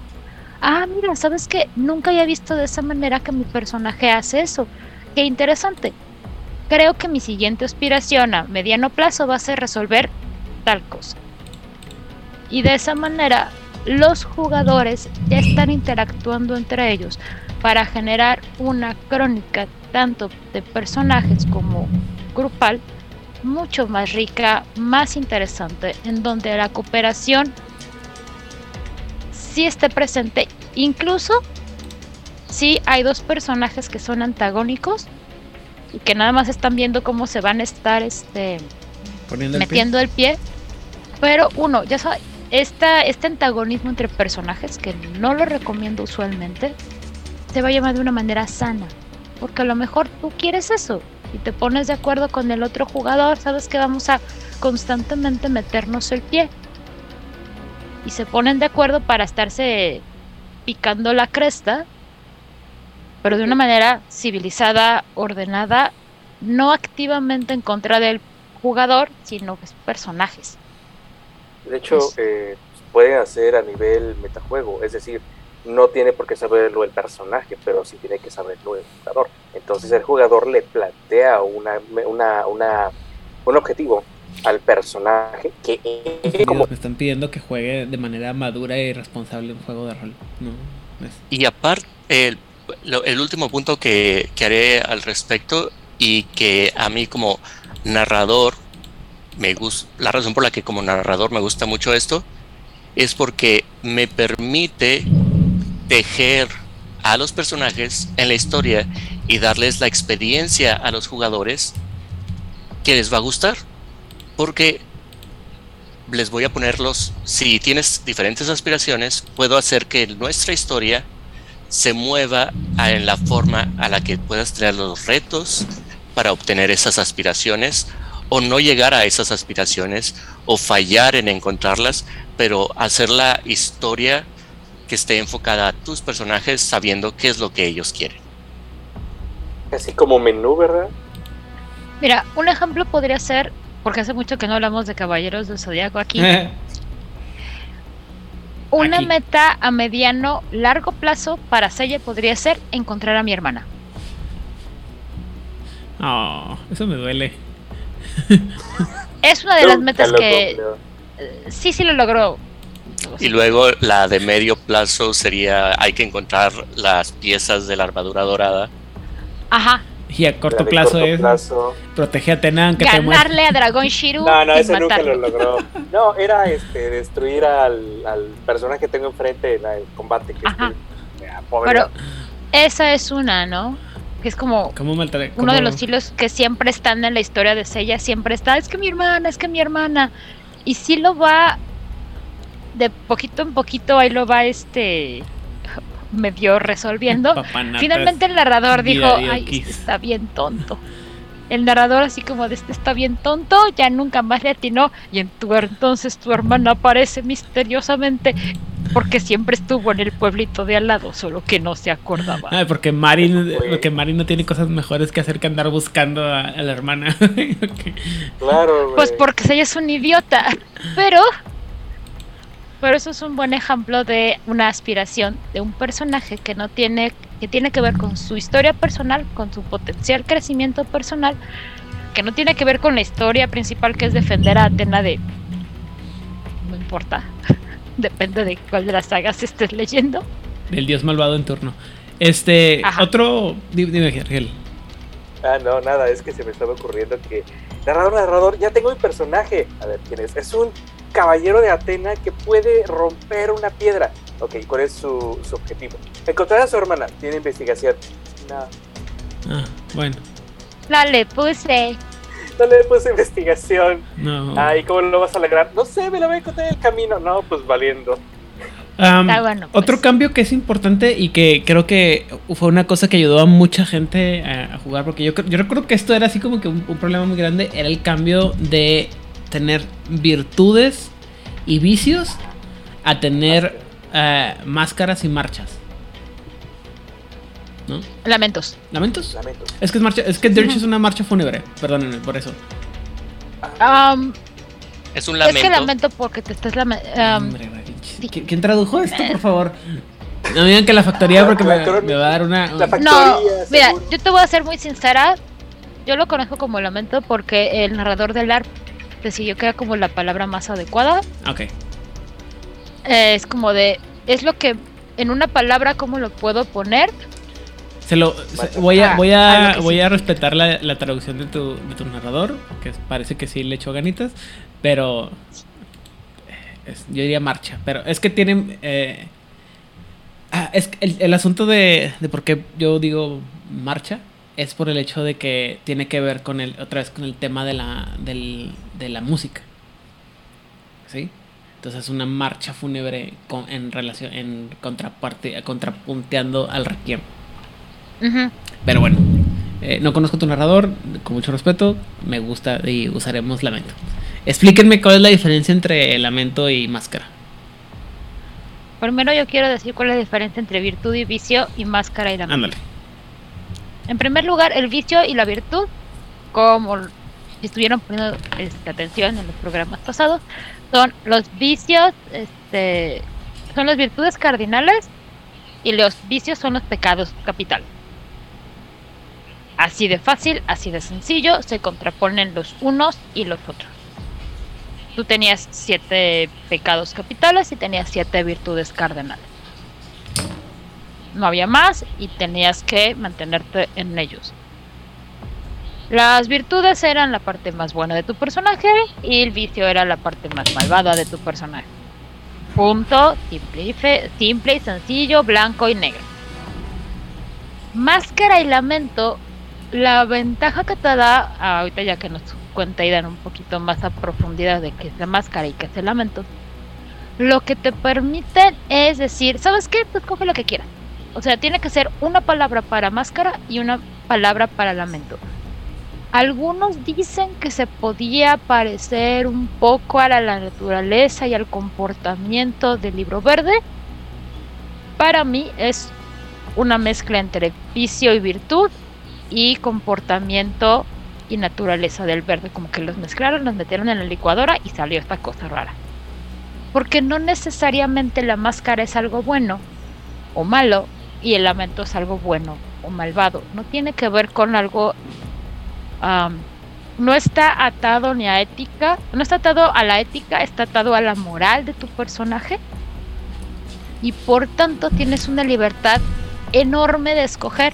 Te dicen en el libro, creo que vienen como 15 de cada uno, pero tú puedes escoger, el libro aquí es muy claro. Si tú tienes una máscara, un concepto de máscara o un concepto de lamento que no venga aquí, úsalo. Y esa es una cosa muy maravillosa. Ahora sí, Aidan, ¿qué es una máscara y qué es un lamento? Ah, ah, eh, es que yo lo equiparo, a- o para mí cuando lo leí, es, o sea, me gustó mucho porque se me hacía lo mismo que el, la, la es una cosa que mucha gente le, le causaba repelús y complicaciones jugando vampiro verde en la naturaleza y el de Minor. entonces la naturaleza es eh, la marcha, el lamento, perdón, y la máscara es tu de Minor. O sea, es la diferencia es la, la naturaleza interna o la, persona que eres cuando nadie te ve Y la máscara es obviamente eso, la, la cara que presentas enfrente al público para poder interactuar con ellos. Que tiene mucho que ver con temas de psicología, ¿no? Que es esta cosa de que la máscara es la cara que presentamos al, al público. ¿No? Mira, u- nosotros lo manejábamos cuando los jugadores nos preguntaban, pero la máscara, nadie ha tenido problemas con entender lo que era la máscara a nivel juego, nadie. El lamento se les complicaba más, ¿Por qué? Porque tiene que ver con algo muy interior y a veces es como, y si yo no me entiendo a mí mismo, ¿por qué voy a entender a mi personaje? Bueno, en primer lugar, porque es, un- pero es una Bueno, criatura ve- un poco ve a visitar complicada a- que tú. Mira, aquí está la dirección de eh, Hernán Paniagua, ve y habla con él para que te entiendas un poquito más, porque... Pero lo que nosotros les decíamos un poco de lamento es, es algo que tu personaje va a hacer, vaya o no a favor de sus intereses. Y es algo que activa, que le va a suceder a su personaje. Cuando tú estás- viendo una serie es como de, ay, aquí ya va a ser esto. Regresando al ejemplo de Caballeros del Zodiaco, el lamento de Iki, proteger. Ok. Pese a que es el lobo solitario y las cosas, ah, sí, yo sí, yo, yo soy el malote, yo soy el más fuerte de malote de Malolandia. Siempre, en lo que siempre va a caer Iki, va a ser en proteger. Ok. En muy particular caso de Iki a su hermano o a alguien en particular. Pero este lobo solitario, Te iba a decir que el lamento de Iki es ser Deus Ex Machina, pero ok, proteger queda más bonito. ok, ajá, pero estamos de acuerdo que y la, la- la pata floja de, de, eh, de donde el pie del, del cual coge a Iki es que Sí, que siempre está protegiendo a alguien. Exacto. Sin importar qué malote de Malolandia, yo, la isla, no sé qué, y el sufrimiento. Ah, sí, yo soy el más fuerte porque soy Esmeralda. Ajá. Recuerda tanto a Esmeralda porque no la pudo proteger. ¿Por qué decidió él irse a la isla de la Reina Muerte? Porque estaba protegiendo a, a Sean. Eso es un ejemplo clarísimo. Va en contra de todos los intereses del personaje y siempre lo va a hacer. Siempre. El lamento de Atena también voy a proteger a la pinche tierra, güey, no mames.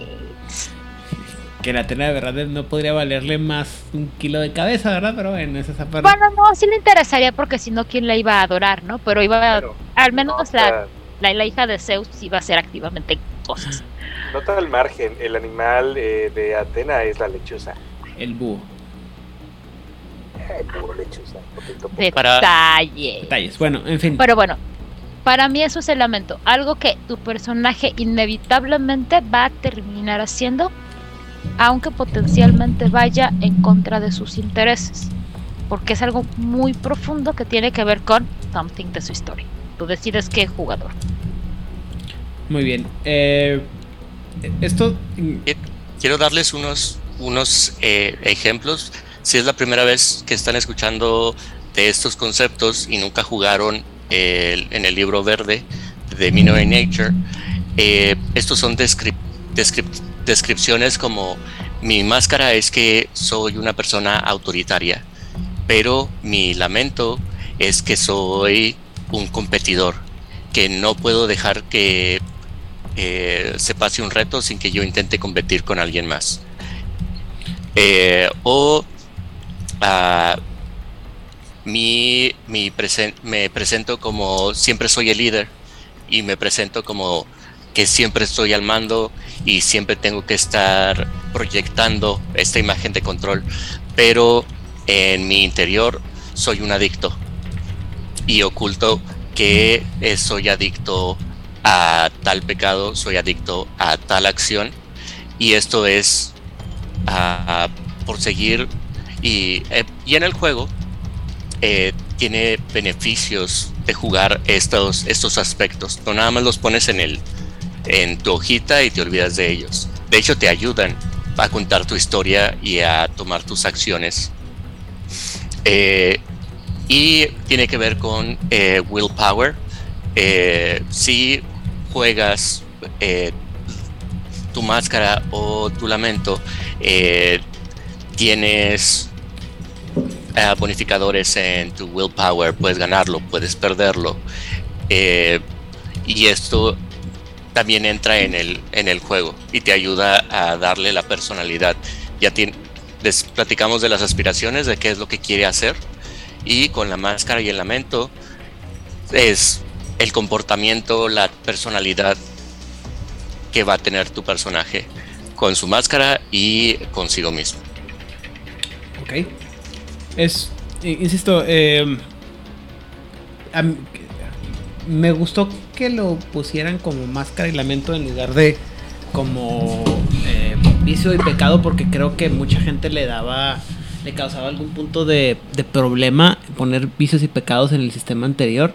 A mí me gustan las dos, de hecho yo soy de yo soy proponente de que se, un personaje cuadrado va a tener ambas, o sea, tendría máscara y lamento y vicios y pecados, porque le, le daría formas de le daría dimensión al personaje, ¿no? Pero entiendo que mucha gente batalla, incluso en Vampiro la Mascarada, nos ha pasado mucho, en el mundo de Vampiro la Mascarada, nos pasaba, pasaba mucho que muchos jugadores no, no, es difícil, es un concepto medio difícil de explicar y que la gente lo, lo entienda, ¿no? Generalmente es la parte más complicada de que, pues que no sé qué poner de Nature, no sé qué poner de Minor me pasó a mí las primeras veces porque no entendía los conceptos mismos. Y, porque mucha eh, gente, bueno, en lo particular me parece que mucha gente tiene esta idea de que como se comportan siempre es como son ellos en realidad, cuando muchas veces eh, la verdad es que lamento este, desilusionar a los amiguitos, pero la verdad es que muchas veces la forma en la que nos comportamos en el día a día eh, no es la persona que eres, ¿no? Es Mira, otro ejemplo, este Batman, yo diría que el lamento de Batman es autoritario. Ok. Y su comportamiento es protector. Ajá.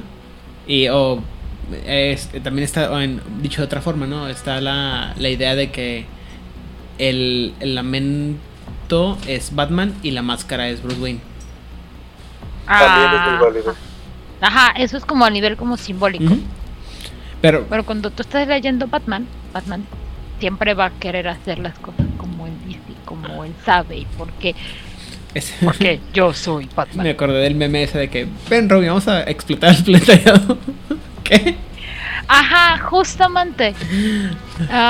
y así, o sea, cuando tú tengas como problemas de pensar cuál es la, el lamento y la máscara de tu personaje, yo te recomendaría hablar con tu narrador. ¿Sabes qué? No me atino, yo le daría chance como de al menos pon la máscara, o sea, cómo crees que se comporta tu personaje. Vamos a darle una sesión y vemos si encontramos cuál es su o sea, piensa bien en su historia, vamos a jugar un poquito y a lo mejor eso a ti, jugador, te ayuda a saber y darle una palabra a, al lamento de tu personaje. A veces tú estás pensando en un concepto, lo, tras, lo pones en la hojita, llenas las bolitas, le, pones este, las aspiraciones, su piedra angular, y te falta esto, ¿no? Entonces, yo te daría el consejo de pídele chance a tu narrador de una sesión y a ver qué sale. Eh, en algún libro, no me acuerdo, o en, no, me acuerdo, si fue para este tema inclusive, alguien mencionaba la, la idea de que tú como jugador no tienes que eh, a pesar de que suena un poco ilógico, no tienes que llegar con la hoja llena a la hora de tu personaje. Y que puedes ir armando un personaje en las primeras sesiones. Sobre todo con las partes en las que batallas todavía para determinar tu personaje. Puedes crear la historia de tu personaje y no tenerlas. Y si tienes un narrador experimentado, este puede en teoría decir, bueno, esta parte no la pongas todavía. Y ya cuando empiezas a tener interacciones en tu personaje y tu personaje empieza a tener un papel en la historia, puedes dar estas partes que a lo mejor a ti todavía no te quedan claras y para que sepas el sabor que le quieres dar. Porque a lo mejor todavía no tienes el sabor en, claro de lo que quieres jugar a tu personaje. Y, también es muy válido que a lo mejor tú piensas que vas a jugar a tu personaje de cierta manera, lo pensaste con cierta historia, ciertas características, y al ir jugando y al ir avanzando, vas viendo que no va por ahí o que no te salió o que te estás adaptando de otra manera, también es muy válido decirle al narrador, ¿sabes qué narrador?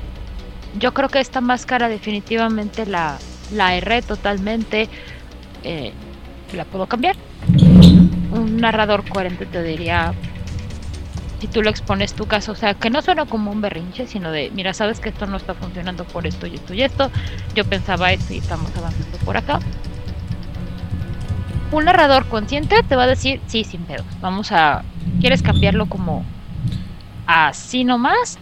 ¿O quieres que ya como una transición le damos una historia ahí coquetona? Y, y ya, me parece también muy interesante eso.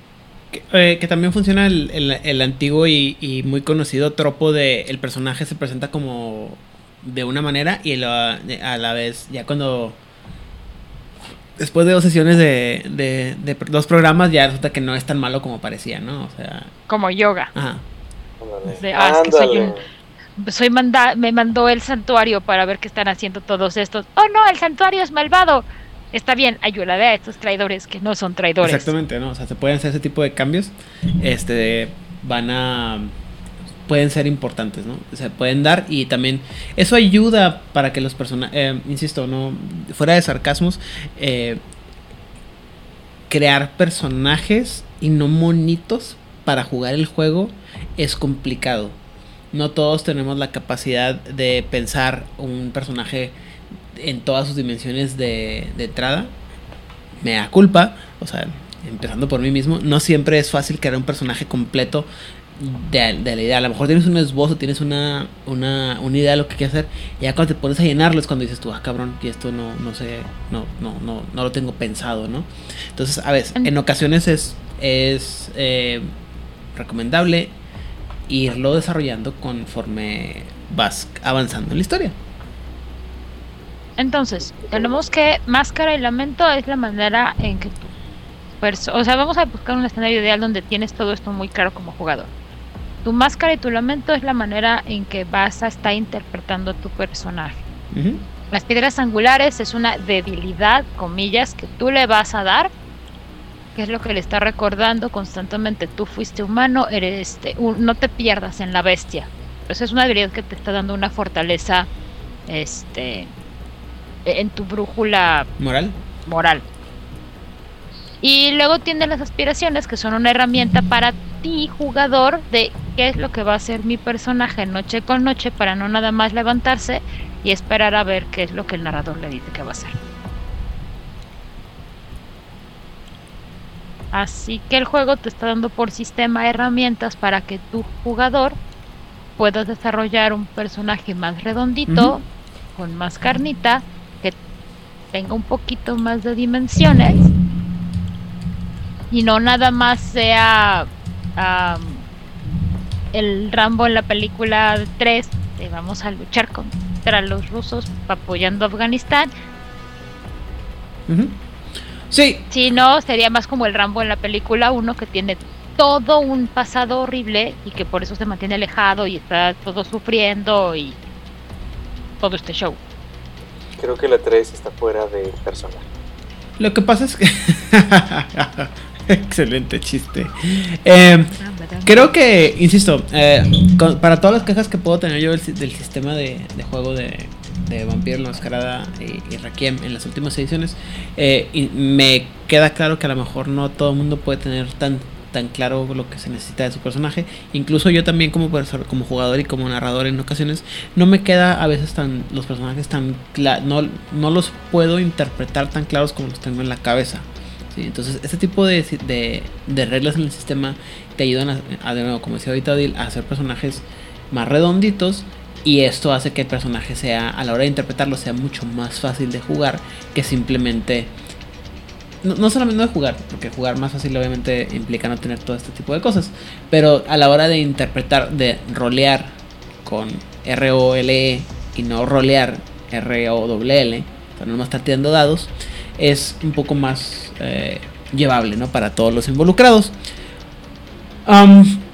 Y eso me lleva al, a otra de las cosas que fue un gran cambio dentro del, sistema para el juego de en segunda edición de del universo del mundo de, Crónicas de Tinieblas, perdón, que fue eh, la parte de las condiciones.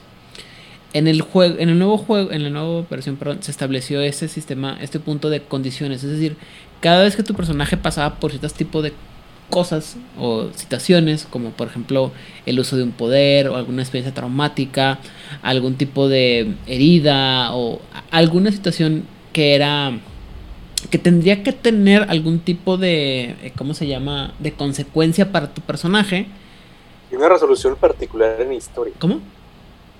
Una resolución particular en historia. Ajá, o sea, eh, yo digo consecuencias, ¿no? Porque, me, eh, porque eh, por un punto que voy a hacer ahorita más adelante, tu personaje adquiría una condición que en términos muy prácticos lo dieron como tarjetitas que podías comprar y decir, bueno, tu personaje puede tener la condición de, no sé, este, herido o este, borracho, Adicto. drogado, Confundido. Ajá. que tenías que tener y que a mí en ese momento me parecía un poco, este, insisto, molesto porque implicaba que tenías que tener toda tu mesa llena de, de papelitos y cuadritos y todo el borlote.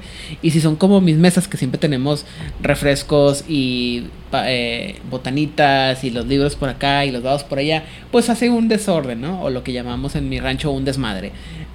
O los puedes anotar en la parte de la atrás de la Ajá. hoja de tu personaje y no tener 40 papeles en la Ajá. mesa. Bueno, Pero Digo, qué aburrido jugar así, ¿verdad? muy- claro, además las tarjetas están, Están muy monas. están muy bonitas las tarjetas y están bien coquetas, le echaron ganitas. La, la verdad es que sí. Pero- El, eh, sí, em, y sirve mucho para evitar una situación que es muy común en los juegos de, de- de rol, en muchas, en muchas mesas, o por lo menos en las que me ha tocado ver a mí, que es la del jugador que nunca le pasa nada. Que es este personaje que nunca... Ah, pues que le, le dispararon 30 veces y... Ah, pues sí, pero me pegaste y luego sigo estando entero. Ah, es que me curé. O sea, como Saitama. Ajá. O, o cualquier personaje, ¿no? Que nunca les pasa nada, que nunca hay consecuencias a lo que experimentaron, que de repente pueden decidir irse a, a ¿cómo se llama? A, a tomar, a, a beber de alguna algún personaje en el, en el centro y resulta que tenía drogas y, ah, no pasó, pues ya pasó dos horas, ¿no? No, o sea, hasta que no resuelvas la condición, hasta que no tengas, no lidias con esta, esta condición, tu personaje sigue estando bajo ese, ese ¿cómo se llama? Pues ese, Efecto. efecto, perdón, esa condición de la redundancia. No tiene que ser necesariamente una condición negativa. O sea, puede ser como que te sientes muy triunfador y tienes una ventaja en. Porque dijiste, ah, logré muy bien esto y voy a tener ventajas en mis tiradas. No son necesariamente negativas. Sí, o sea, hay muchas, este, hay muchas condiciones. La verdad es que a menos que me equivoque, hay una serie, una cantidad espantosa de, condiciones que aparecen en el libro de, este, del Mundo de Tinieblas, segunda edición. Crónicas de Tinieblas, segunda edición. Pero aparte, cada uno de los libros que van saliendo de segundas ediciones te presentan condiciones nuevas en base al contenido que presentan. Entonces va a haber los juegos, Vampiro va a tener unas condiciones específicas, eh, los cazadores, los magos, cosas va a tener unas condiciones específicas, pero aparte eh, están hechas de tal manera que en teoría las puedes, te- las puedes traspasar de un sistema a otro porque pues nunca va a pasar la situación, nunca va a faltar la situación en la que los personajes... Perdón, perdón, van a pasar de, de un juego a otro o, o que a lo mejor una, una, una condición que no se les había ocurrido a ninguno de los escritores hasta el momento aparece en el juego y ahí está la tarjetita, ¿no? Y las tarjetitas, o sea, digo tarjetitas, pero en realidad las puedes imprimir y cortarlas y tener un pedacito de papel o como decía Odil, llevar una, un conteo de- donde el narrador puede poner este, el- una- las condiciones, ¿no? Em, no sé si me falta algo más que explicar sobre este tema de las condiciones. Voy a agregar. Eh, que ah, Odile lo mencionó que también puede ser condiciones Positivas. eh, positivas y también ah, hay diversidad en el estilo de condición. Hay unas condiciones que duran más, persistentes, y hay condiciones que ah, son de corto plazo. Hay una variedad de, de diferentes. Y como estamos hablando solamente de muy por encima, creo que se puede explicar mejor si doy un ejemplo. Ah, por ejemplo, si tú eres un eres un Daeva de segunda edición, tienes eh, el problema de que si bebes seguido de un solo humano, te convierte, te haces dependiente de este humano. Y si llegas a, a esa situación, ganas la condición de dependiente. Y la condición de dependiente puedes tenerlo en esta hojita o lo escribes en tu, en, tu hoja de personaje, pero en el juego significa que tu personaje está obsesionado con ese mortal del que estuviste eh, bebiendo y te, te obsesionas por su sangre y por su atención. Prácticamente tienes, sufres un, las mismas condiciones que un enlace de sangre a, segundo punto con este humano. Esa, eh, esa dependencia tan fuerte tienes. Y la única forma que puedes eh, resolver esta condición es si se muere este mortal, si se muere este humano. Todo esto suena como muchas trabas y muchas, todo es nada más poniéndote trabas, pero también cada traba te ofrece en algunas ocasiones oportunidades para ganar cosas. Eh, siempre si tomas la acción más dramática, el juego te va a recompensar. Así es. Y hay una que estaba viendo yo ahorita, una positiva, que es inspirado. Se logra porque lograste algo increíble y lo que te va a dar la condición de inspirado es que logras un éxito extraordinario con tres éxitos y no con cinco. Un solo uso. En el momento que tú logras esto, pierdes esa condición, pero es algo positivo para tu personaje. O sea, te sentías tan bien y tan motivado porque hiciste algo bien que la siguiente vez que hagas algo relacionado con eso que hiciste, necesitas poner como menos esfuerzo para que salga un resultado igual de extraordinario. No todas las condiciones castigan, también algunas premian. Claro, claro. eh, y eso, digo, a menos que. ¿Hay algo más que agregar sobre esto de las condiciones? Dime. Yo sí, una nota eh, casi arqueológica. ¿De Arqueología. dónde vienen? Sí, porque vienen de un lugar muy particular, esto de las condiciones y las tarjetitas y demás. Viene del ARP, del My Night Theater. Ajá. Ahí es donde empezó esto de este, dar condiciones, dar eh, cosas que van a utilizar. Tarjetitas con una condición de que llevas un arma. Eh, tarjetita de llevas un extra de sangre. Tarjetita de A. te ganaste el favor del príncipe en esta, en esta eh, reunión. Puedes utilizarla después para obtener algo. Entonces esto fue evolucionando hasta las condiciones sociales. Y esto ya dio lugar a lo que estamos viendo ahorita. O sea, viene directamente de, de, de relaciones entre muchos personajes en una zona en donde era difícil de llevar el conteo de qué había sucedido en qué momento. Entonces sí, por eso tiene que ser tarjeta. No se podía anotar en cualquier lugar. Ok, eh, y es algo también, insisto, creo que se aparece en muchos lados, ¿no? Por ejemplo, el, el uso de los um, ayudas eh, visuales ayudas um, de mesa, de, de juego, uh, es algo que aparece en, en, varios juegos, ¿no? Por ejemplo, Dungeons tiene sus tarjetas para hechizos, ¿no? Para que no andes... Sí, pero eso también es, este... Originalmente no era necesario, ahorita sigue sin ser necesario. Pero ayuda, ¿no? Sobre todo, insisto, cuando eres un narrador, este, eh, y porque a veces también, aunque parezcamos seres semidivinos, los narradores no somos seres semidivinos, somos falibles y nos equivocamos y se nos olvidan las cosas. Digo, se me pasaría si fuera narrador, yo como no soy narrador, yo solo empecé, soy la, la mouthpiece del narrador de Juárez by Night.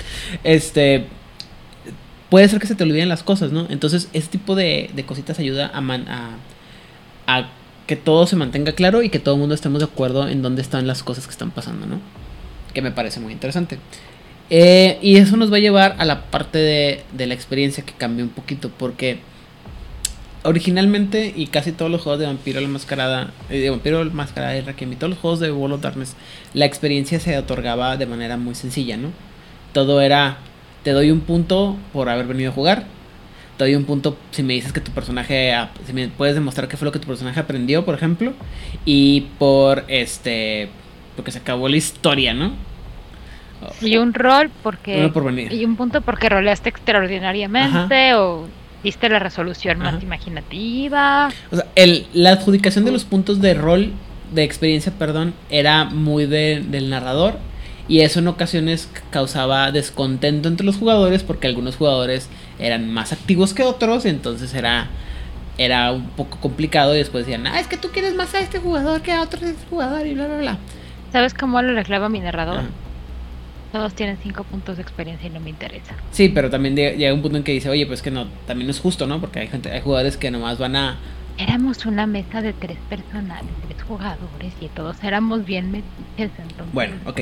Pero, Ahí funcionaba. Pero- en esta mesa Pero no funcionaba. en todas las mesas funcionan. Pero bueno, no importa. En este nuevo sistema, eh, la experiencia cambió y el sistema es un poco diferente.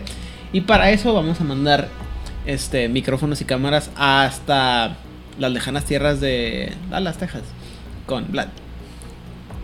Eh, perfecto. Ah, a mí me parece que ah, la experiencia se estandarizó de una manera más, más clara. La experiencia eh, es lo primero que me confundió es que la experiencia, los puntos de experiencia eh, los dividen en quintos. Ganas eh, les llaman bits y cada 5 bits equivalen a un punto de experiencia. Y ah, cómo ganas estos, estas fracciones, cómo ganas estas, estos puntitos, es lo ganas a través del juego y de lo que estás jugando. Por ejemplo, si logras cumplir una de tus aspiraciones, ganas un bit. Si ah, logras resolver tus condiciones, por ejemplo, les, les ah, cada condición también tiene opciones de cómo puedes ganar bits cuando estás bajo esa condición. El ejemplo que les di de ser dependiente de un humano, ah, si tu personaje pierde, pierde algo o eh, evita alguna responsabilidad por mantener su dependencia y su obsesión con su humano, pero le está costando algo en la historia, ganas un bit. Si ah, cuando, oh, eh, al final de cada sesión también ganas un bit. Eh, también si eh, cuando estás a punto de arriesgar obtener un detachment o un- una, una condición, también puedes ganar otro bit. Y como les había dicho que el juego ah, premia el drama, también existe la opción que cuando fallas una tirada, puedes pedir, ¿saben qué? ¿Sabes qué, narrador? No. La fallé, pero ¿Qué? hazlo, hazlo fallo dramático y dame un beat. Y Me tiro al drama. La, la frase. Me tiro mira, al la drama. frase, ajá, la frase es. ¿Sabes qué narrador? Luego dramático. Y el narrador así de. Pobre dramático. alma en desgracia. Digo, claro que sí, jugador. Y toda la mesa. Ay, no. Not again. entonces juntas, es así como vas juntando tus, tus beats. Cada, ok, y al final de, de todo esto, juntas de 5 en 5 y dices, oh, ok, después de todo esto logré juntar 3 puntos de experiencia. Si vienes de jugar eh, los juegos ah, del libro verde, dices, pero eso es muy poco. Eh, ¿Para qué te sirven los puntos de experiencia? Los sirvo- te sirven para expander a, tu personaje, a tu hoja de personaje. Si quieres comprar una, a un atributo nuevo, una habilidad nueva, puedes hacerlo, unas disciplinas, puedes hacerlo, puedes comprarlo con experiencia. Y tienen unos precios diferentes de, de experiencia. La otra forma de eh, expander tus habilidades y demás es también a través de, estar roleando. Ah, pero esa es la principal ah, forma. Y por eso me parece que está más estandarizada esta forma. Eida nos platicó cómo, lo, cómo se hacía en el libro verde. Y este es el sistema en cómo, cómo lo recomiendan aquí. Pero igual, es tu juego, es tu mesa. Y también tú puedes elegir a, a cómo dar la experiencia. Pero el sistema te está diciendo que vas a estar ganando puntos y vas a estar siendo premiado por estar jugando tu personaje, estar jugando hacia tus aspiraciones y estar aventándote al drama.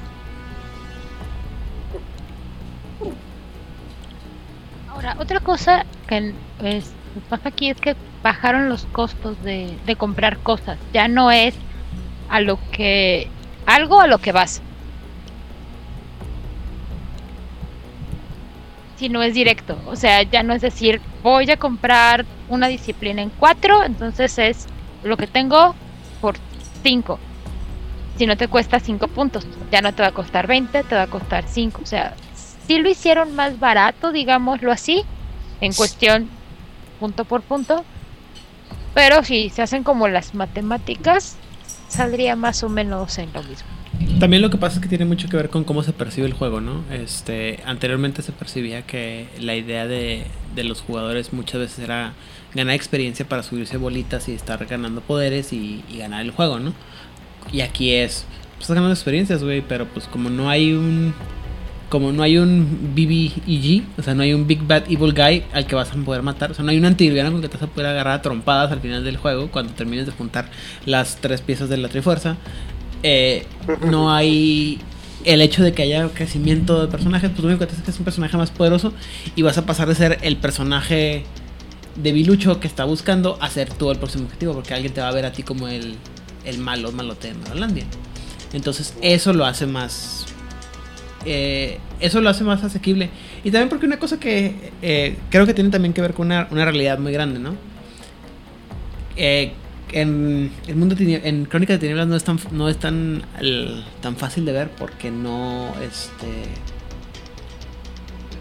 porque no existen esos niveles, ¿no? Pero en el mundo de Tinieblas viejo había poderes de nivel 6 para arriba que te daban los poderes bien, fregones que todo el mundo quería siempre tener y nunca podía porque pues nunca nadie llegaba a esos pinches niveles, ¿no? Entonces, en este caso es, pues a- gasta y aprende y muévete y, juega y, mientras juegues tu personaje eventualmente va a poder llegar a tener poderes grandes y fabulosos y ser el más malote de malo de Malolandia, ¿no? Vas a poder ser el personaje poderoso. Y si me lo preguntan, a pesar del repelús y, todo el, berrinche que hice cuando jugué, cuando leí las primeras, la primera vez que leí el, ¿cómo se llama? El, la crónica del dios máquina y el, este sistema que no me gustaba, ahora pienso que es un sistema mucho más este, agradable y creo que de las pocas cosas que no le pusieron a quinta edición de Requiem, ese es uno de, las, de los grandes fallos. El no haber, pone, el no haber pone, puesto ponido. El no haber puesto ese tipo de cosas en las que los personajes pudieran este manejar los bits, los, las condiciones, para que fuera. para que hubiera este tipo. Las creo que sí están puestas en quinta edición o algo similar. Pero las. No, no están. Lo, lo aluciné, lo soñé en mis sueños guajiras. No, no, de lo que- no hay bits, no hay quintos, eh, las experiencias no existen, es un punto de experiencia y siempre va a multiplicarse por el nivel al que vas. Entonces confundí mis, confundí mis sueños de lo que quería que fuera quinta edición con lo que es en realidad. Ves, estoy de acuerdo contigo, a mí también me hubiera gustado que se manejara de esa manera. muchas cosas que creo que serían mucho mejores para el juego y insisto, eh, en mi percepción personal creo que de las mejores cosas que nunca apliqué o nunca se aplicaron en juegos by Night para de, de Requiem, esta parte de la experiencia y los bits y las condiciones es una de las cosas que se debió haber puesto en quinta edición y hubiera sido hubiera sido más fácil para todos eh, los jugadores, tanto de niveles viejos como niveles nuevos, jugar.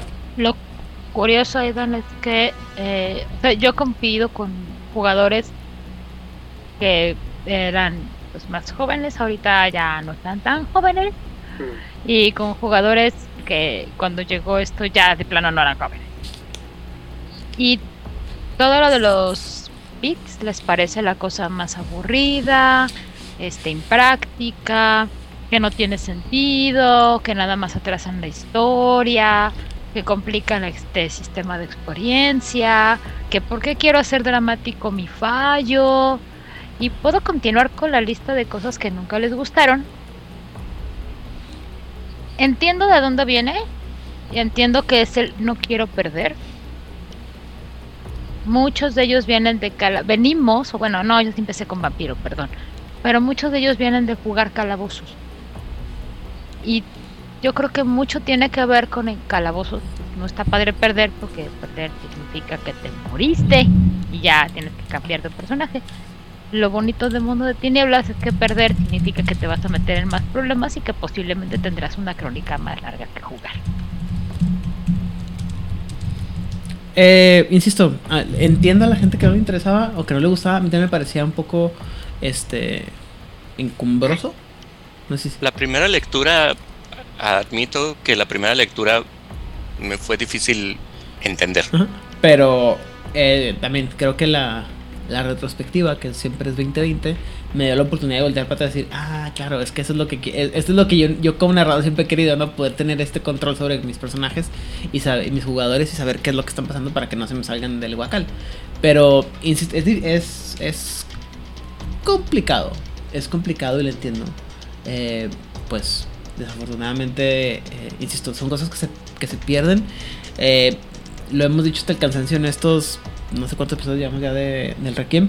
Hay muchas ideas muy buenas de dentro de Requiem que se perdieron y que mucha gente no llegó a conocer porque cuando aparecieron ya la gente había brincado del barco y había vuelto a, a hacer flotar el, el barco verde, ¿no? Entonces, desafortunadamente. Es una pena. Es una pena.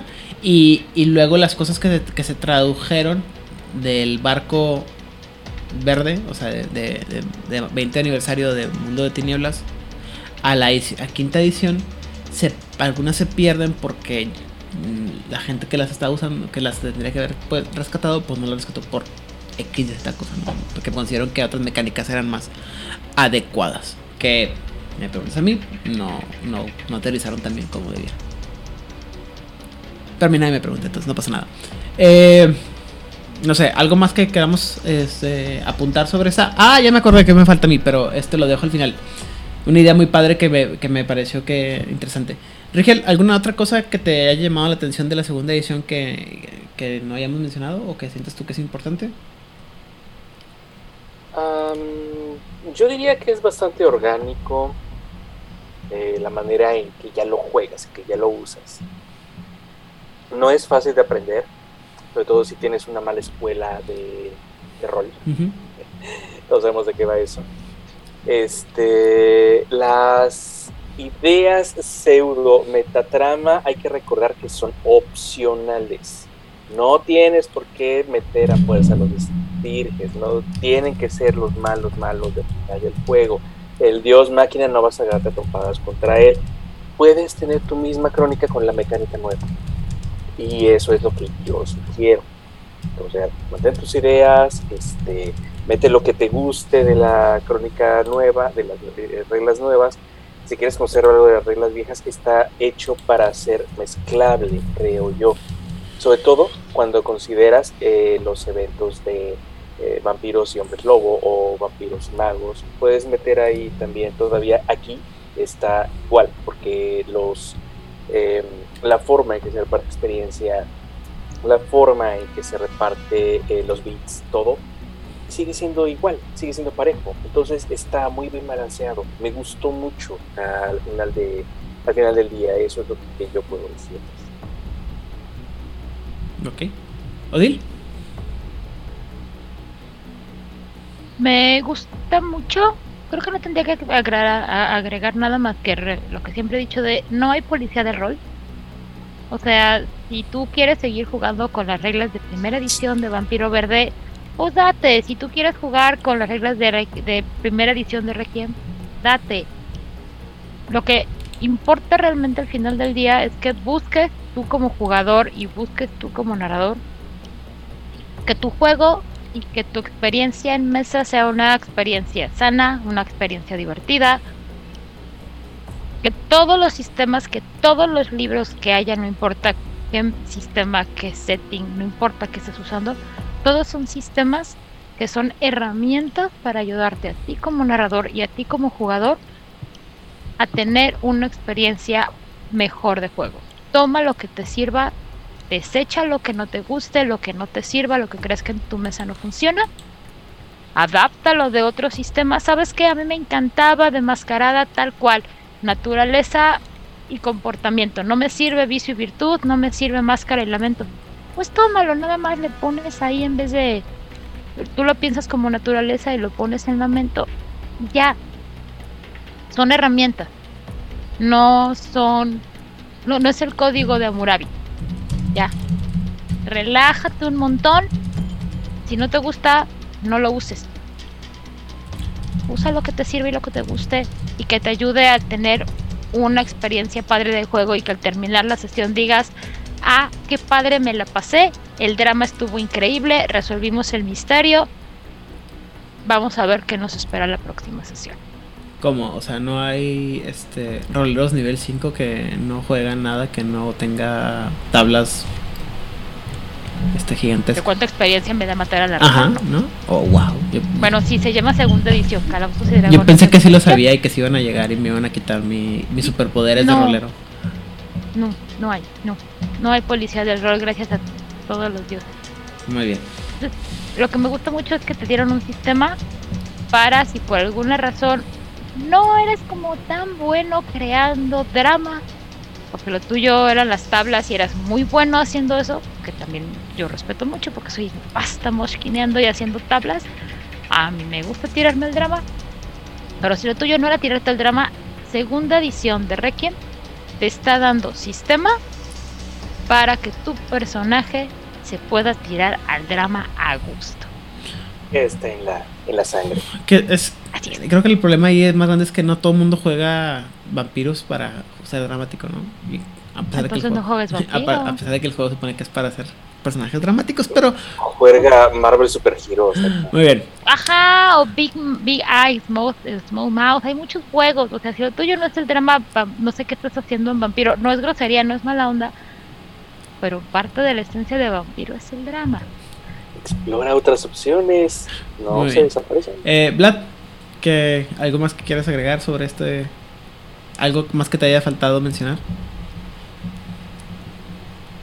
Ah, no, creo que cubri- cubrimos los puntos eh, más destacados de, de la diferencia y que no habíamos cubierto en nuestros otros programas. Ahora ya pueden quitar todas esas chinchetas que Idan les pidió que pusieran acerca de las estirges y demás.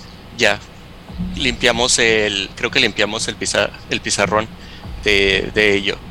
Eh, y como me encanta el drama y me, me gusta el melodrama y ese estilo de juego, eh, por eso me encantó la, segunda edición de, de Requiem. Me encanta que te da esos empujones a lánzate al fallo dramático, lánzate a tener tus condiciones, a, aviéntate a tus grandes quests, a tus búsquedas interpersonales y demás. Ah, me, me gusta como jugador y las herramientas que me da para poder crearle a los jugadores una historia entrelazada y que sea favorable o entretenida para ellos, también lo hace más fácil si estoy jugando como narrador. Ok. Am, hay muchas cosas que, insisto, de primera impresión sí me sacaron de onda y como que no me no me gustó cómo se manejaban o cómo, o, cómo- a lo mejor las entendí mal, ¿no? Y que ya en retrospectiva digo, ah, está bien padre, güey. La verdad es que si lo, si lo hubiera llevado mejor, está chi- eh, hubiera estado mejor. Am, ah, hay cosas, hay actualizaciones y cosas de la del hay cosas que aparecen en el, en el en el juego que me parecen una, una mejoría, otras que me, insisto me parece más complicado. Ahorita comentaba que eh, me- el, el cambio de la máscara y, la, y el lamento por en, en lugar del, del pecado y la virtud no me parece tan desagradable. A mí me hizo refrescante porque así como que eh, me regresó al mundo verde, pero volvemos a, este tema de pues es que entonces no es, no es tan diferente del mundo verde, ¿no? O sea, es el, es el. ¿Sabes? Ahorita que lo pones así, también creo que fue un giro bien interesante porque le está. Algo que, algo que teníamos en el libro verde era esta visión judeocristiana durísima. Ah, Cof, cof, cof. Y de pronto, cuando llegas a, a Requiem, lo primero que te encuentras son con los vicios, con los pecados capitales, que son los vicios, y las virtudes cardinales. Y ya para, Requ- para segunda edición, ya mejor le quitan esa, ¿Esa esa carga? etiqueta católica, porque aparte Mm. solamente los católicos En un este, lo tienen. Y lo haces mucho más um, agnóstico. Ah, no me acuerdo si es en el libro Mm. de primera edición o en uno de los- libros posteriores de Requiem, te manejan la idea de que puedes cambiar los términos de vicio y pecado. O sea, de, virtud, de vicio y virtud, perdón. No nomás el término, sino la definición de lo que entra como en esas categorías. Eh, pero también creo que es una cosa que les falló de, entrada para que no sonara tan tan católico, tan judío cristiano, ¿no? Pero pues son cosas que así como que, híjole, güey, es que de entrada no era tan bueno. Eh, las estirges son geniales. Las actualizaciones en, muchas cosas, insisto, están muy padres. Eh, cuando hablamos de las disciplinas, lo manejamos y dijimos que, pues, que en segunda edición están mejor organizadas, son más, están más, más cool y así, ¿no? Entonces, eh, hay cosas más interesantes. Ah, a mí, lo particular, una cosa que, que quería mencionar ahorita, y pues se me olvidó mencionar de la, de la ambientación, es una cosa que, de las cosas que más me gustan a mí dentro de los mundos del juego de tinieblas, ¿no? Estos misterios que, que se mencionan una vez y nunca nadie más vuelve a, hablar de ellos. La, y en este caso me refiero a la aparición del Solas, o en inglés, el Solas. Y para todos los que me están viendo con la cara con la que me está viendo Rigel ahorita, es. El Solas es una droga.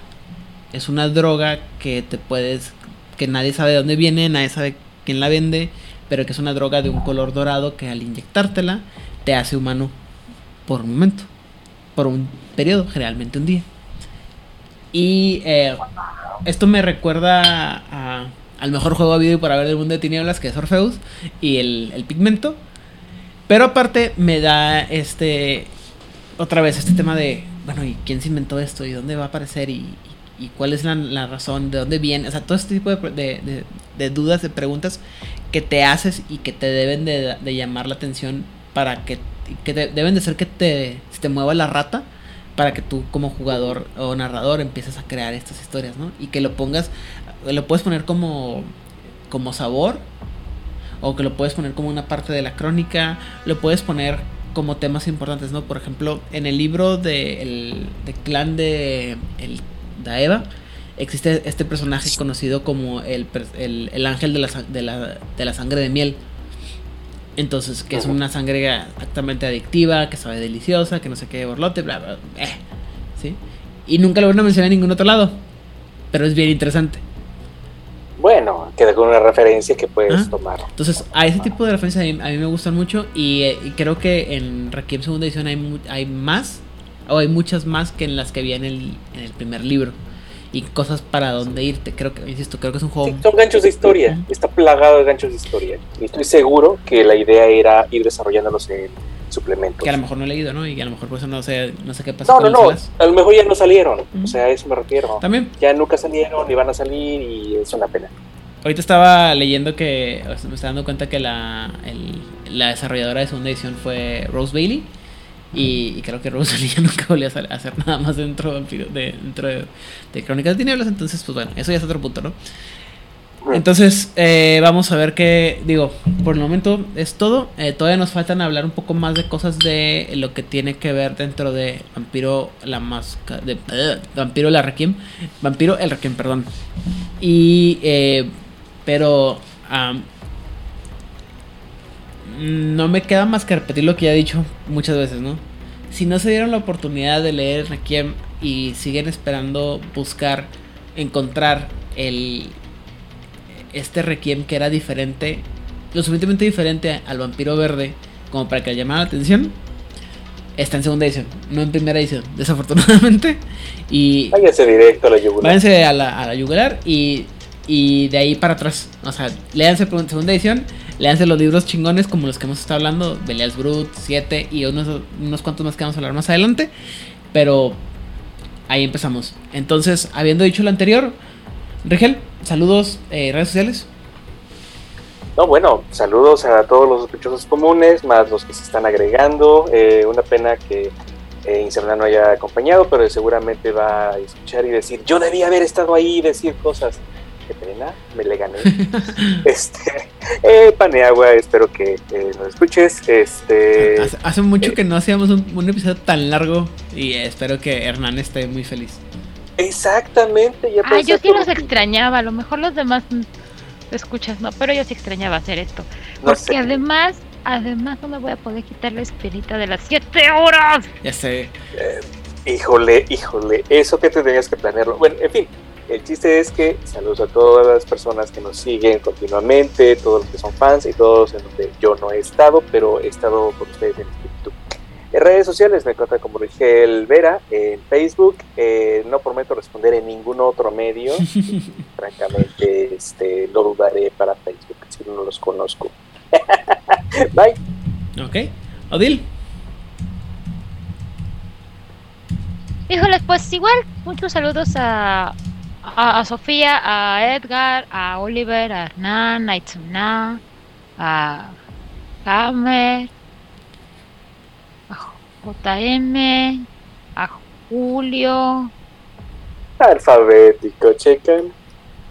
¿A poco sí voy por alfabeto? Casi. A, a, a este chico que no sé cómo se llama, pero que en redes anda como Niggle Niggle o Nigle Nigle, no sé cómo se pronuncia. Emilio Rubio. Perdón, Eh, gracias. Muchos saludos a Emilio. Qué bueno que me recuerdas eso. Porque tengo, este, tengo que hacer una corrección fuerte. Ok, este, ya se me fue la cabra al monte. Muchos saludos a la gente de West Latinoamérica, a la gente de Camarilla México y a todas aquellas personas que se toman un momento de sus semanas, en este caso van a ser varias horas, para escucharnos. Si tienen, ya saben, dudas, comentarios, anécdotas graciosas, reclamos y demás, con eh, no, no con Aidan, con cualquiera de nosotros, ya a mí me encuentran en Twitter y en Instagram como Odile Clio. Eh, en Instagram soy una buena persona, comparto fotos de mi comida, de mis gatos, de mis salidas, de mi té. En Twitter me quejo de la gente horrible y pendeja. Y ya, Muy bien. que tengan una maravillosa semana. Vladimir. Saludos a meus amigos de Fortaleza, de Sao Paulo. Saludos a Instagram, Santos by. Ah, saludos a todos quienes continúan dejando sus comentarios en nuestros videos de YouTube y en el resto de nuestras redes sociales. Se les agradece, intentamos responder.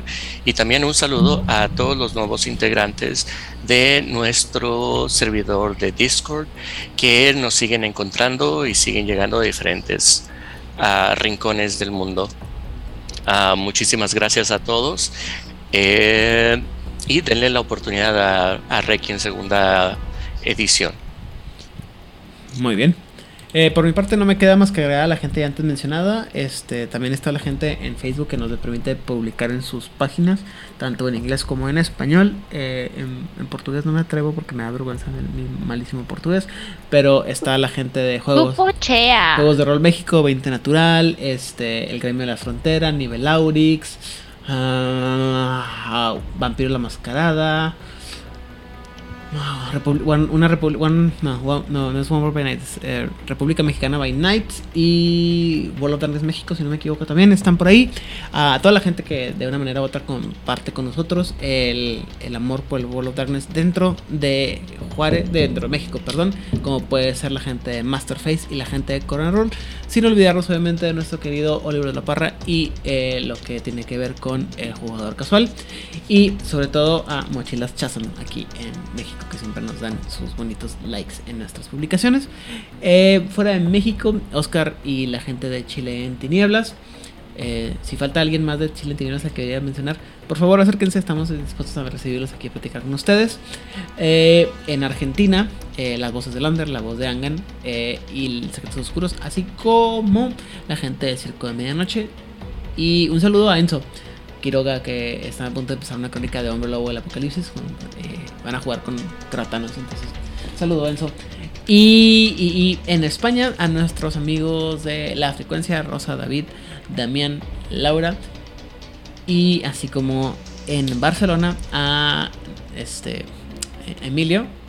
Y también a David Aliaga, que tengo quién sabe cuántos meses diciendo que está en, en, Madrid. Yo creo que cuando se dé cuenta me va a matar porque me acaba de dar cuenta que es súper fanático del Barça. Y, ups, perdón. Eh, era, ya sabes que no es con intención, hermano. Este, pero si me hubieras corregido antes, lo hubiera cambiado antes. Eh, y creo que son dos. No, este, Henry de Nicaragua, Costa Rica. Dijimos, Odil. Me has dicho la otra vez, eh, perdóname que no le he contestado al pobre, al pobre Henry. Eh, en general, a toda la gente que, que conoce y que se une cada vez más a nuestra familia de Juárez Bañet, también a la gente que nos contesta en, en- en YouTube. Tenemos gente que nos está contestando cada vez más en YouTube, que está interactuando más con nuestros contenidos en YouTube. Y pues ya, ya casi se nos va el año, gente, y vienen cosas más chidas, más interesantes para todos ustedes. Muchas, muchas gracias a mis compañeros por aguantarme estas casi tres horas y media y porque parece que nunca me voy a, ca- a callar. Eh, Aidan Rodríguez en Instagram, Facebook y um, Twitter. Instagram Digo, Facebook es el que menos uso para casi nada, no se enojen conmigo, eh, solamente lo uso para publicitar cosas de eh, el, todo lo que tiene que ver con Juárez by Night. Instagram pongo fotos de mis perros y de mi gato, a veces de mi comida, pero generalmente solamente comparto historias de alguien más o eh, cosas de alguien más. En Twitter de repente comparto con ustedes lo que estoy leyendo eh, sobre la herejía de Horus y cosas de Star Wars y Pokémon. Mucho, mucho, mucho Pokémon. Y creo que es todo. Así que, sin más por el momento, si ya han visto esos ojos dorados brillando en la oscuridad de la noche, por favor, Compártanos.